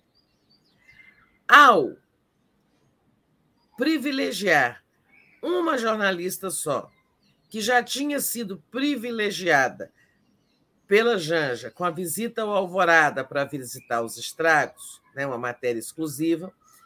É, depois ele privilegia agora a Natuza Neri novamente é, com essa primeira entrevista do Lula. O governo mostra que está seguindo não uma estratégia em busca da melhor relação com os meios de comunicação em geral, não uma estratégia de comunicação que favoreça o próprio governo, né? mas está seguindo por outros padrões. Qual foi o padrão? Qual foi o critério para decidir isso? Eu não sei. Não sei se foi o critério é, do Lula, do ministro Paulo Pimenta. Sei quem decidiu. É certo que o presidente concordou, senão ele não daria entrevista. Mas eu acho que isso, sabe, o importante é que não foi uma escolha derivada de uma estratégia pensada, formulada, e sim de critérios pessoais, sabe? Acho que a influência da Janja, que tem uma boa relação com a Natuza Neri, porque esses argumentos, ah, o Lula precisa falar com grandes públicos e não só com a esquerda que frequenta os veículos independentes. É verdade. Precisa falar com os grandes, com um grande público. Precisa falar além da esquerda? Precisa, é verdade. Mas aí ele teria que ter feito outra coisa porque a Globo News é um canal de assinantes, então tem um público melhor, muito menor que o da TV Globo aberta. Se ele quisesse falar com grandes público, só com, sabe, para a grande massa, tinha que falar pela televisão aberta. E pela televisão aberta, é, não podia escolher só uma emissora, deveria ter feito uma coletiva. Né? Aliás, o presidente poderia, inclusive, ter convocado uma cadeia de televisão para ele falar sobre o golpe. Isso ele devia ter feito. Convocar quem monta a cadeia de televisão, de rádio e televisão, é o, ela é obrigatória, todos os veículos têm que reproduzir. A EBC é que organiza o sinal e distribui para todo mundo, e é de veiculação obrigatória. O presidente devia ter se pronunciado sobre a tentativa de golpe, né? feito um pronunciamento em cadeia ao país. Olha, povo brasileiro, tentaram dar um golpe de Estado, aconteceu isso e isso, mas nós estamos aqui firmes, não permitiremos, eles não passarão, não vai ter golpe, nós vamos defender a democracia, a democracia sempre. Né? Eu acho que isso ele, ele, ele poderia ter feito e seria legítimo e oportuno. Né? É, ou poderia, então, quer falar para além da esquerda, para além dos que o apoiam, é, devia ter dado uma coletiva, né? uma imprensa coletiva, colocando a TV Brasil como cabeça de rede, todas as emissoras. É, o que é isso, cabeça de rede? Né? A TV Brasil é que vai lá, põe um sinal, as câmeras e tal, e quem quiser retransmitir, põe o seu plug lá, entende? Enfia seu plug lá no seu, seu cabo ali na conexão, reproduz. E fazia uma seleção de jornalistas, tantos de televisão, digamos que um por cada uma das grandes redes comerciais, um do sistema público e um número X da mídia independente. Olha, uma entrevista bacana. Ia lá, ia dar uns 20 e poucos jornalistas, contemplando todas as televisões, todos. É, aí punha os grandes jornais também, eram mais três ou quatro, né? É, todas, as, todas as emissoras de TV, todas as televisões, a mídia independente também proporcionalmente ali. Você pode fazer ali um quórum de 20, 20 e poucas jornalistas, acho que 22 jornalistas, você contava, contemplava todo mundo. E fazia uma coletiva, falava para todo mundo. Mas houve uma opção diferente, por razões que a gente desconhece. Eu acho que é legítimo e, e até oportuno para o próprio governo ouvir o que a gente pensa, que nós estamos dizendo aqui. Porque desse lado aqui, todo mundo, digo aquela bancada de ontem, que é, o Leonardo Atucho tomou a iniciativa de fazer uma espécie de um debate interno, é, todo mundo tem experiência, tem, sabe, muito tempo de janela, muito tempo de experiência de jornalismo e dessa história de relação imprensa e governo. Todos nós vivemos é, tempos muito difíceis e tal, alguns viveram até da censura, como Alex Solnick, eu não vivia censura. Acho que o Alex viveu. É, então, sim, acho que nós fizemos algo bastante democrático, legítimo, que é externar a nossa posição. Minha é. posição é essa: o governo tem que sentar e ter uma estratégia de comunicação. A comunicação dele, comunicação governamental, sabe? Parece que ela não está definida. Se ela estivesse definida claramente, é, iam perguntar, já teriam se perguntado como será a primeira é, entrevista do presidente. Ele fez um café da manhã com setoristas do Palácio.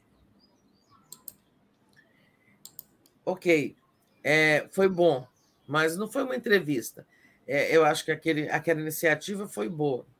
Agora, é, a primeira entrevista não deveria ser seletiva, selecionando o veículo e o jornalista. É, Tenho dito. Bom. Muito bom, Tereza. É, muita gente aqui, é, de uma forma geral, dizendo: ah, vocês estão batendo no Lula. Não, é, o Lula disse: é, critiquem, né? Então, eu acho que a Tereza, que construiu a EBC, né, que fundou a EBC, ela tem aqui um lugar de fala para reivindicar uma televisão pública né, uma comunicação pública de qualidade. É. Eu acho que é esse lugar prestigie, de... né? Davi, é. isso na semana em que o governo tirou os bolsonaristas da EBC e nomeou Karine Costa presidente, que é uma funcionária de carreira e tal. Puxa, era o momento de prestigiar a comunicação pública. Exato. E aqui, assim, criticar o governo, nós nunca falamos que não vamos, que nós, que vamos ser chapa branca, Leonardo Atucho nunca disse isso, é, que a gente vai ser chapa branca e só apoiar tudo, que, bater palma para tudo que o governo fizer. Nunca fizer, tivemos essa intenção. E depois, essa é uma crítica para ajudar o governo, tá? Isso, essa é uma crítica o governo. Ajudar, é, para ajudar o governo a não errar, tá? Tá. Segue. Vamos lá, que estou cheio de superchats para ler aqui. E, e aí eu já já trago também as coisas que eu separei, que eu achei importante que Lula falou, e aí eu quero ouvir as suas, né? Durante a entrevista com Natuzanelli. Ah, vamos lá, começando do de baixo aqui, gente, há tanto superchat que eu vou ler. Miriam Pereira Ramos. É, Miriam Pereira Ramos. A mensagem anterior é ironia, vamos chegar nela. Ela disse: Tereza, o Lula deu entrevista para a Globo News porque to, lá todos os jornalistas sempre defendem, já aqui, uma vez por outra, os atacam. Está dizendo que agora eles lá são, são chapa branca. Tá, está brincando, né? Rosângela Pinheiro, Tereza, para assessoria de imprensa do governo, apoio. Tá falando aí, já ah, tá me apoiando. É. O Júlio César Beraldi. Não desejo, não desejo, não, tá? Não estou aqui pleiteando, estou dizendo isso só porque para ajudar, tá? Para eles refletirem. Júlio César Beraldi, Forças Armadas têm que aprender com Lema como dar golpe, é verdade. Gilberto Mauro, Janja está influenciando o Lula mais que qualquer assessor. Chame a Janja para entrevista, parece que ela desconhece a mídia independente. Já chamamos a Janja muito, muito, muito tempo, há muito tempo a Janja é, já foi chamada para dar entrevista aqui. É, inclusive, eu perguntei isso é, na época para a Gisele. A Gisele, não, o Conde já está na frente. Então, acho que o primeiro que pediu a entrevista com a Janja foi o Conde. Não sei se alguém pediu antes. É, e claro que a gente já chamou o Lula, né, gente? Porque também, ah, vocês estão falando, ninguém chamou o Lula para dar entrevista no 247. Até parece, né, Tereza? É. Isa Cerveira, Tereza querida, creio que o governo deva fazer toda semana pronunciamento em rede nacional contando a verdade, a história de como Lula foi preso, etc. Mostrar a verdade também fazer propagandas massivas em rádios e TVs abertas, diz a Isa. Professor André, André, professor de Geografia. A única regulação da imprensa que se necessita é garantir direito de resposta proporcional e com a mesma visibilidade da ofensa e as manchetes a ser claras. No mais, já existe processo por difamação, disse ele. O perfil Dias, Tereza e Daphne, as vozes do bom senso na mídia alternativa. Bananal São Paulo, construindo a esquerda petista pelas bases. Obrigada, aqui é o perfil Dias. Paula Eduarda Canhadas. É um canal com um porta-voz informando que o presidente, entre aspas, Bolsonaro, aguarda os acontecimentos para voltar ao Brasil e à presidência, alegando fraude eleitoral. Pois é, esse povo ainda está por aí fazendo esse estrago. Ricardo Souza, me parece que mandar o recado aos militares em cadeia nacional tornaria o tom histriônico, que demoraria Desespero. Ao falar em passando a Globo News, Lula diminui a importância dos milicos e é ouvido. Cláudio Alves. Acho que as críticas à entrevista na Globo News são emocionais. A Globo faz parte da Frente Ampla e não é muito pior do que Arthur Lira, por exemplo. Júnia Laje de Coguerra, Daphne querida, bloco Ana Maria Miranda, Ciro foi para Paris e largou aqui. É, eu não vi essa Ana Maria Júnia, mas vou ficar atenta. Cláudio Negrão, essa foto só alimenta o ódio, cujas vítimas também são fotógrafos, cinegrafistas e jornalistas. Falando da foto, montagem na capa da Folha de São Paulo. O Elcio Vaz diz é, sem anistia. E aí, Tereza, eu vou. Queria trazer aqui para você, a, a, apesar de todas ah, as. Daphne, Daphne, eu sei por onde você vai. Eu prefiro que você realmente é, pince uns pontos da entrevista para a gente comentar, que você parece já até anotou eles. Eu estou só de memória aqui. Então, uhum. vamos fazer assim, já você volta. Eu só queria acrescentar o seguinte: que com a seletividade né, a forma como o governo escolheu para dar a primeira coletiva do Lula, né, essa seletividade vai criar problema, entende? Já vai começar azedando é, as relações. Nós não estamos aqui chorando leite derramado, leite de derrotado, não é por isso. Como disse o Leonardo Atucho ontem, ele disse: eu seria contra que a primeira entrevista coletiva fosse para o 247 Sim. também, sabe? Que seria uma seletividade também. Né? disse o, o, o, o Atucho ontem, e eu também. É, mas agora é o seguinte: vai ter que administrar mau humor das outras televisões, dos outros veículos, e todo mundo vai querer uma coletiva. E o Lula não vai ter é uma coletiva, uma exclusiva. Como talvez ele não dê uma exclusiva para todo mundo, o governo agora tem quase certeza que vai preparar uma coletiva em breve. É. Só que aí vem tarde, né? vem no reboque. Verdade. Mas siga, então apresente uns pontos aí. Não, eu só, eu, na verdade, duas coisas que me chamaram muito atenção. Eu, eu deixo para você trazer as outras coisas, mas o que me chamou muito atenção é, foi a frase do Lula, que eu até falei para o André Constantini, que ele falou: a democracia só vai vingar se a gente estiver cuidando do povo. Ele falou isso para a Natuza, e isso me, me é, passa régua é, nessa, dessa frente ampla, dizendo: olha, não, nós não vamos ser neoliberais, nós vamos cuidar do povo. E a outra coisa que me chamou muita atenção, que eu queria que você comentasse, é que ele falou que ele não apoia uma CPI. Né? É, ele falou que todo, ele falou também que todo, essa aqui agora de cabeça, né? Que todo culpado é, vai ser cobrado de quem for culpado pelos atos pela intentona golpista, né? Então todo mundo que cometeu o crime vai ser é, penalizado, punido. vai ser punido, e é, que ele é contra a CPI. E a outra coisa que ele me falou que me assustou muitíssimo, logo no começo da, da entrevista, Tereza, que ele fala assim: não, não, não, não tinha é, inteligência, a gente não sabia que isso poderia acontecer. Aí eu fiquei me perguntando assim: como assim não sabia?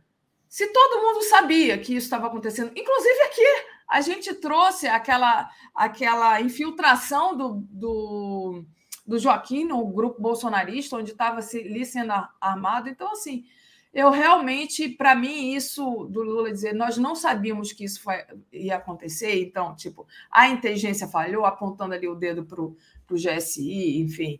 Mas é alguma coisa que. É... Como é que é como é que ele, ele fala que não sabia que aquilo estava ocorrendo se todo mundo sabia, né? Então ele foi, ele falou, eu fui tranquilo para São Paulo. Fui tranquilo para São Paulo porque achei que não ia ter problema nenhum. Me falaram que só tinham 150 pessoas. Isso é fácil de descobrir, né, Tereza? É, Tereza, antes de você responder e trazer os pontos que você achou importantes da entrevista, a Rosângela Pinheiro, Tereza, não sei é, você não está pleiteando isso, para ser assessora lá do, do Planalto. É, eu Mas, sei, a sua competência, eu acho que o governo ganharia muito na comunicação. Você é sensacional. Beijos, meninas. Beijo, Rosângela. Eu sei. É, também só estava brincando, oh, não estou pleiteando, tá? É, olha, então, ele disse isso, Daphne, eu também achei é, gravíssimo né? Mas embora a gente sabe que é verdade, ele disse: se eu soubesse de alguma coisa, eu não teria viajado, eu teria ficado aqui. Aí disse ele: a inteligência, nós temos a ABIN, a inteligência da ABIN, do GSI, das Forças Armadas, da Polícia Federal, e ninguém avisou que isso podia acontecer. Aí, gente, eu acho que é... tem gente ali que não deixa as coisas chegar ao presidente, né? porque a BIM deu um aviso de que isso podia acontecer.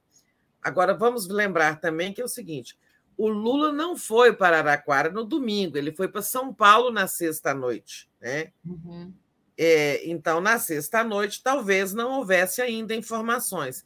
Mas no sábado e no domingo de manhã, a gente sabe que havia já advertências da Polícia Federal e da ABIN, e que já, né, já havia todo aquele, todo aquele conversê com o GDF sobre a, o perigo de, de, de, atos, e o GDF dizendo que estava tudo bem, é, tá, etc. Ele diz a inteligência não existiu, né? não existiu assim com o tempo hábil, mas ela existiu nas horas que antecederam. Né? É, o, o, e aí ele deu um recado grande, falando sobre foi o começo de um golpe de Estado, e que as Forças Armadas, que teve gente das Forças Armadas que participou, e quem quiser participar da política né, deve tirar a farda, renunciar e fazer política, entrar para um partido político. Né? É, ó, diz ele que sobre as carreiras de Estado, que as, enquanto estiverem servindo as Forças Armadas, a Advocacia Geral da União, o Ministério Público, essa gente não pode fazer política, tem que cumprir a função constitucional pura e simplesmente que é verdade, né? E ele disse que todos que participaram do ato golpista serão punidos, todos. Não importa a patente, não importa a força que ele participe, a força armada, né, no caso. É... Agora, a gente sabe, os militares não vão ser punidos é, pela justiça comum, eles vão responder dentro, dos, dentro da instituição. Tipo, é um militar do Exército, ele vai ser tratado investigado e punido lá no Exército. Aí é que eu acho que talvez o presidente não possa garantir isso, que todos vão ser punidos quando se refere aos das Forças Armadas, porque isso vai ser um julgamento interno. Né? As, as Forças Armadas têm seu próprio sistema interno de justiça. Né? E nessas críticas à inteligência, olha só, que ele disse: nós temos inteligência do, C, do GSI, da ABIN, do Exército, da Marinha, da Aeronáutica. E é verdade que nenhuma dessas inteligências serviu para avisar o presidente da República que poderia ter acontecido isso. Se eu soubesse na sexta-feira que viriam 8 mil pessoas aqui, eu não teria saído de Brasília. Eu saí porque estava tudo tranquilo. Realmente, na sexta estava, mas é, é, foi de sexta para sábado que as informações avançaram. Embora todo mundo sabe que isso não começou na sexta, essa organização começou muito antes. Realmente a inteligência falhou, mas o que falhou foi, sobretudo, a informação ao presidente da República. Né? Eu acho que ele não foi bem informado, porque a Polícia Federal já estava na, na, na mira, já tinha esses atos aí, mais ou menos. Tanto, que, tanto é que o ministro Flávio Dino estava ali o tempo todo negociando com o GDF. Olha, está tudo bem, estamos recebendo informações. E o GDF, não, está tudo bem, está tudo bem. Né? Disse o Lula. Na verdade, nós cometemos um erro que eu diria elementar. A minha inteligência não existiu.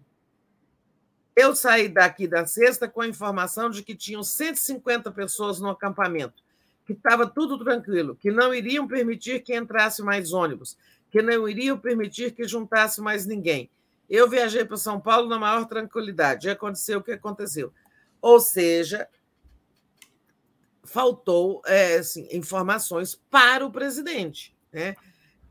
Na sexta-feira já se sabia de ônibus chegando e tudo mais. Já se sabia, assim, não todo mundo, mas os setores de inteligência. Em cima. Tem realmente erro ali na inteligência do presidente. Ele tem razão isso precisa mudar. A primeira pessoa a ser informada de tudo deve ser o presidente. Né? É... Ele disse que falou do Bolsonaro, né? É... Eu fiquei com a impressão de que o pessoal estava acatando ordem e orientação que o Bolsonaro deu durante muito tempo. Por muito tempo ele mandou invadir a Suprema Corte, desacreditou o Congresso, por muito tempo ele pedia que o povo andasse armado porque isso era democracia. Então, ele diz: se né, não foi amando do Bolsonaro, foi inspirado pelo Bolsonaro e alguma culpa ele tem. Né? Ele falou, né, Daphne, por que, que ele não aceitou a GLO, né? É, que senão ele ia virar uma rainha da Inglaterra, igual o Pezão, depois que teve a intervenção no Rio. Realmente, o, o Pezão virou um governador morto-vivo, porque quem mandava era o Braga Neto, o interventor. Né? E aqui iam nomear também um general interventor na capital federal e o Lula seria re, removido. Né? Defendeu o Zé Múcio, né? Defendeu que ele é um amigo, uma pessoa de confiança, tem muita habilidade política e que vai mantê-lo. É, que ele é uma pessoa do diálogo, é, que procura sempre uma solução de conciliação, e tem gente que gosta logo de sair na porrada e tal e tal. É, aí, mais importante, falar para os, sobre os militares. Alguém disse aí que se ele tivesse falado em cadeia, de rádio televisão, cadeia obrigatória, talvez ficasse muito over, muito ofensivo, e que, falando pela Globo News, ficou mais macio, digamos assim. É, ele quer umas forças armadas que sabem que seu papel está definido na Constituição. As forças poderadas não são o poder moderador como pensam que são. Aí, isso ele já tinha dito no café da manhã com os jornalistas. Ele falou é, que não gosta, não gosta da ideia de uma CPI, porque a CPI é nesse momento, não é porque sabe como é aquele ditado de que sabe como é que começa, não, ninguém sabe como é que termina. Não é isso. Eu acho que ele acha, eu acho que ele não apresentou o verdadeiro motivo. Uma CPI vai jogar os holofotes, os holofotes todos sobre a CPI, né? Vamos passar meses observando a CPI, atrasando os trabalhos do Congresso, onde o governo tem muito o que aprovar, tem muita matéria, vai ter reforma tributária e tudo mais, é, e tirando, digamos, disputando os holofotes com o próprio governo. Né? A gente lembra que, olha, durante a CPI da pandemia, é, a, a gente prestava muito mais atenção, a mídia e todo mundo, na CPI do que no governo Bolsonaro. Né? A, a, a CPI foi o polo das atenções durante todo o seu trabalho. Eu acho que é por isso que o Lula não quer uma CPI. E, por fim, ele falou sobre economia, que ninguém tem tanta responsabilidade fiscal quanto ele. Acho, aí estava recebendo críticas aí. O próprio jornal o Globo está dizendo que ele errou, que ele acertou em quase tudo, mas erra na economia. Que vai ter uma nova âncora fiscal, mas que esse negócio de Banco Central Independente ele acha uma bobagem, porque o, o Meirelles, presidente do Banco Central dele, nos dois primeiros governos, era independente do mesmo jeito e fixava metas de inflação e, e de superávit fiscal até mais apertadas do que as de hoje.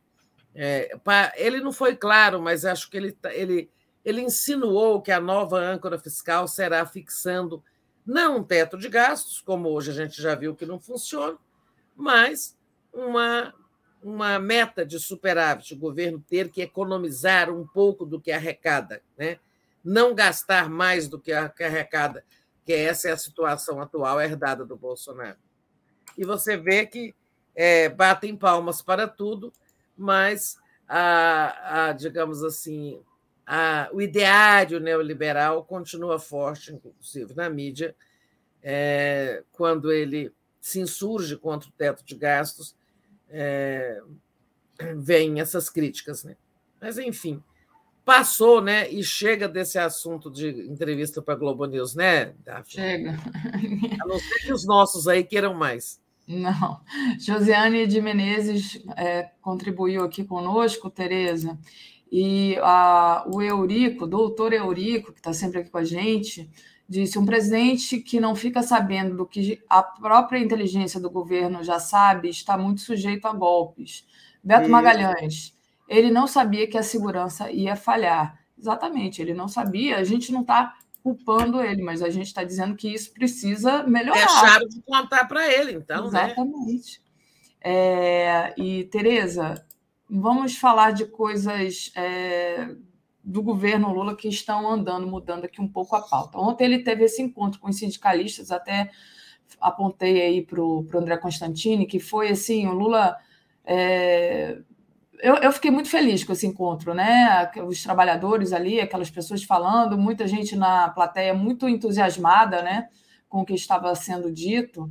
É, e o que foi colocado em pauta ali foi um aumento real do salário mínimo e a isenção de imposto de renda para quem ganha até 5 mil. É, são duas promessas que ele havia feito na campanha, mas que é, são difíceis de colocar aí dentro desse orçamento é, do, do governo, não está cabendo dentro das contas do governo. É um impasse, né, Tereza? Como é que vão resolver isso? É verdade. Pois é, por isso ontem é, eu acho que ele quis falar para a sua base social mais importante, que são os sindicalistas, né, os trabalhadores, é, nesse encontro, é, e teve boas notícias, mas não exatamente imediatas. Então, por exemplo, salário mínimo. Na, na LOA é, inicial do Bolsonaro, 1.302. Né?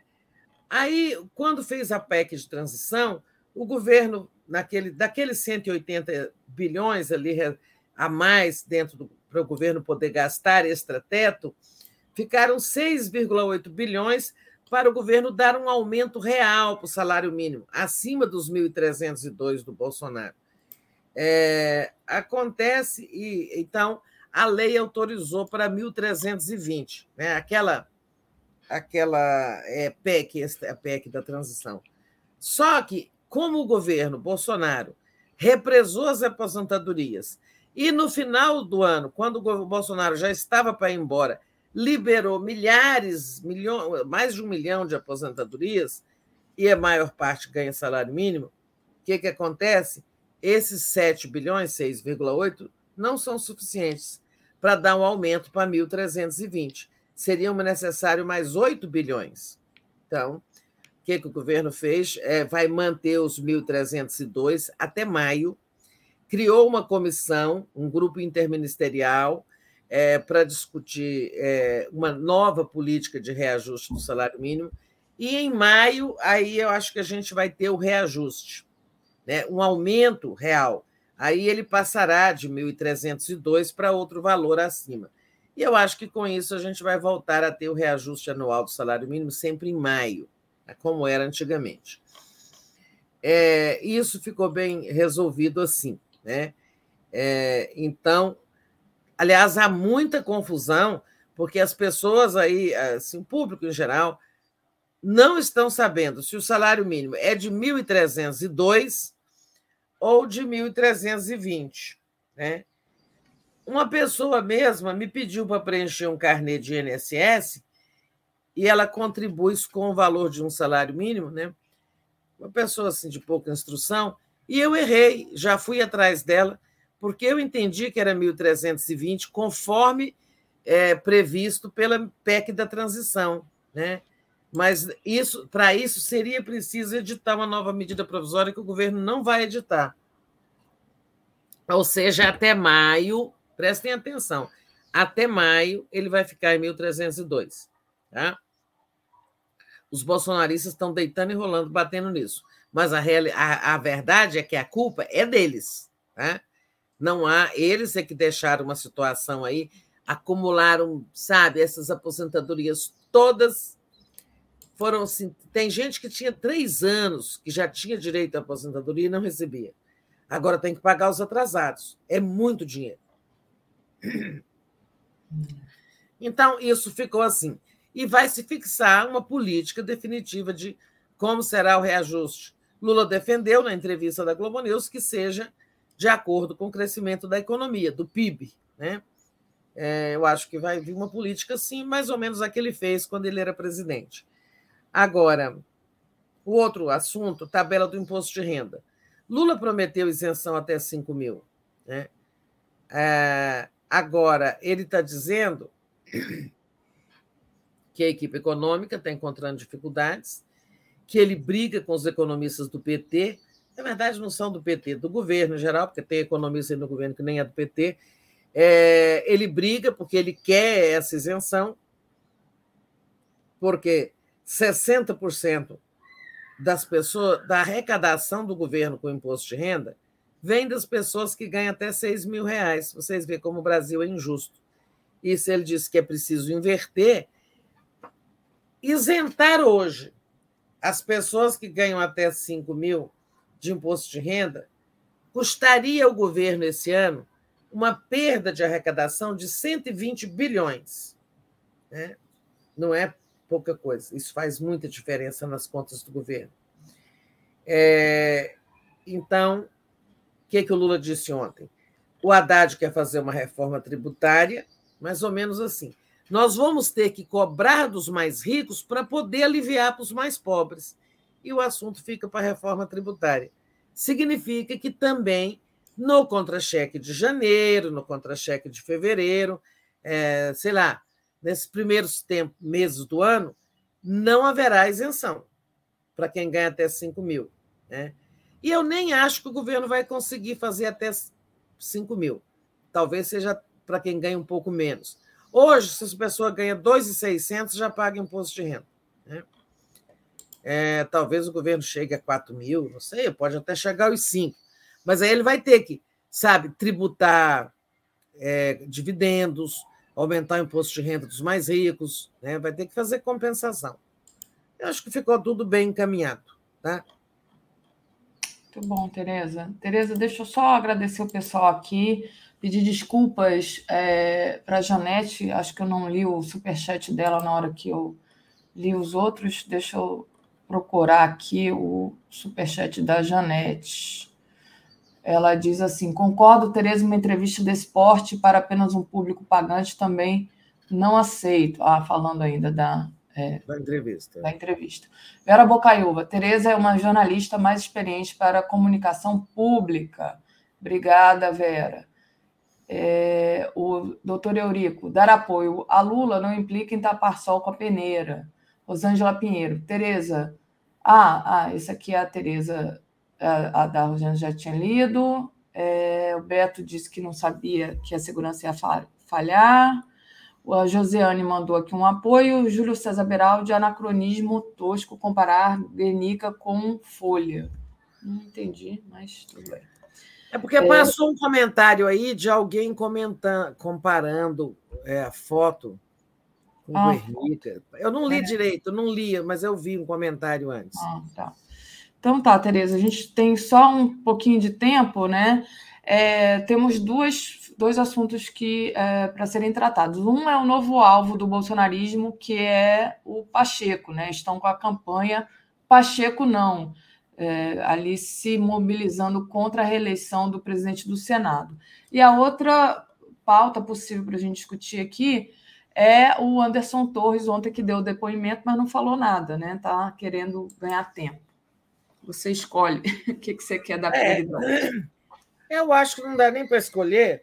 É, eu acho que você.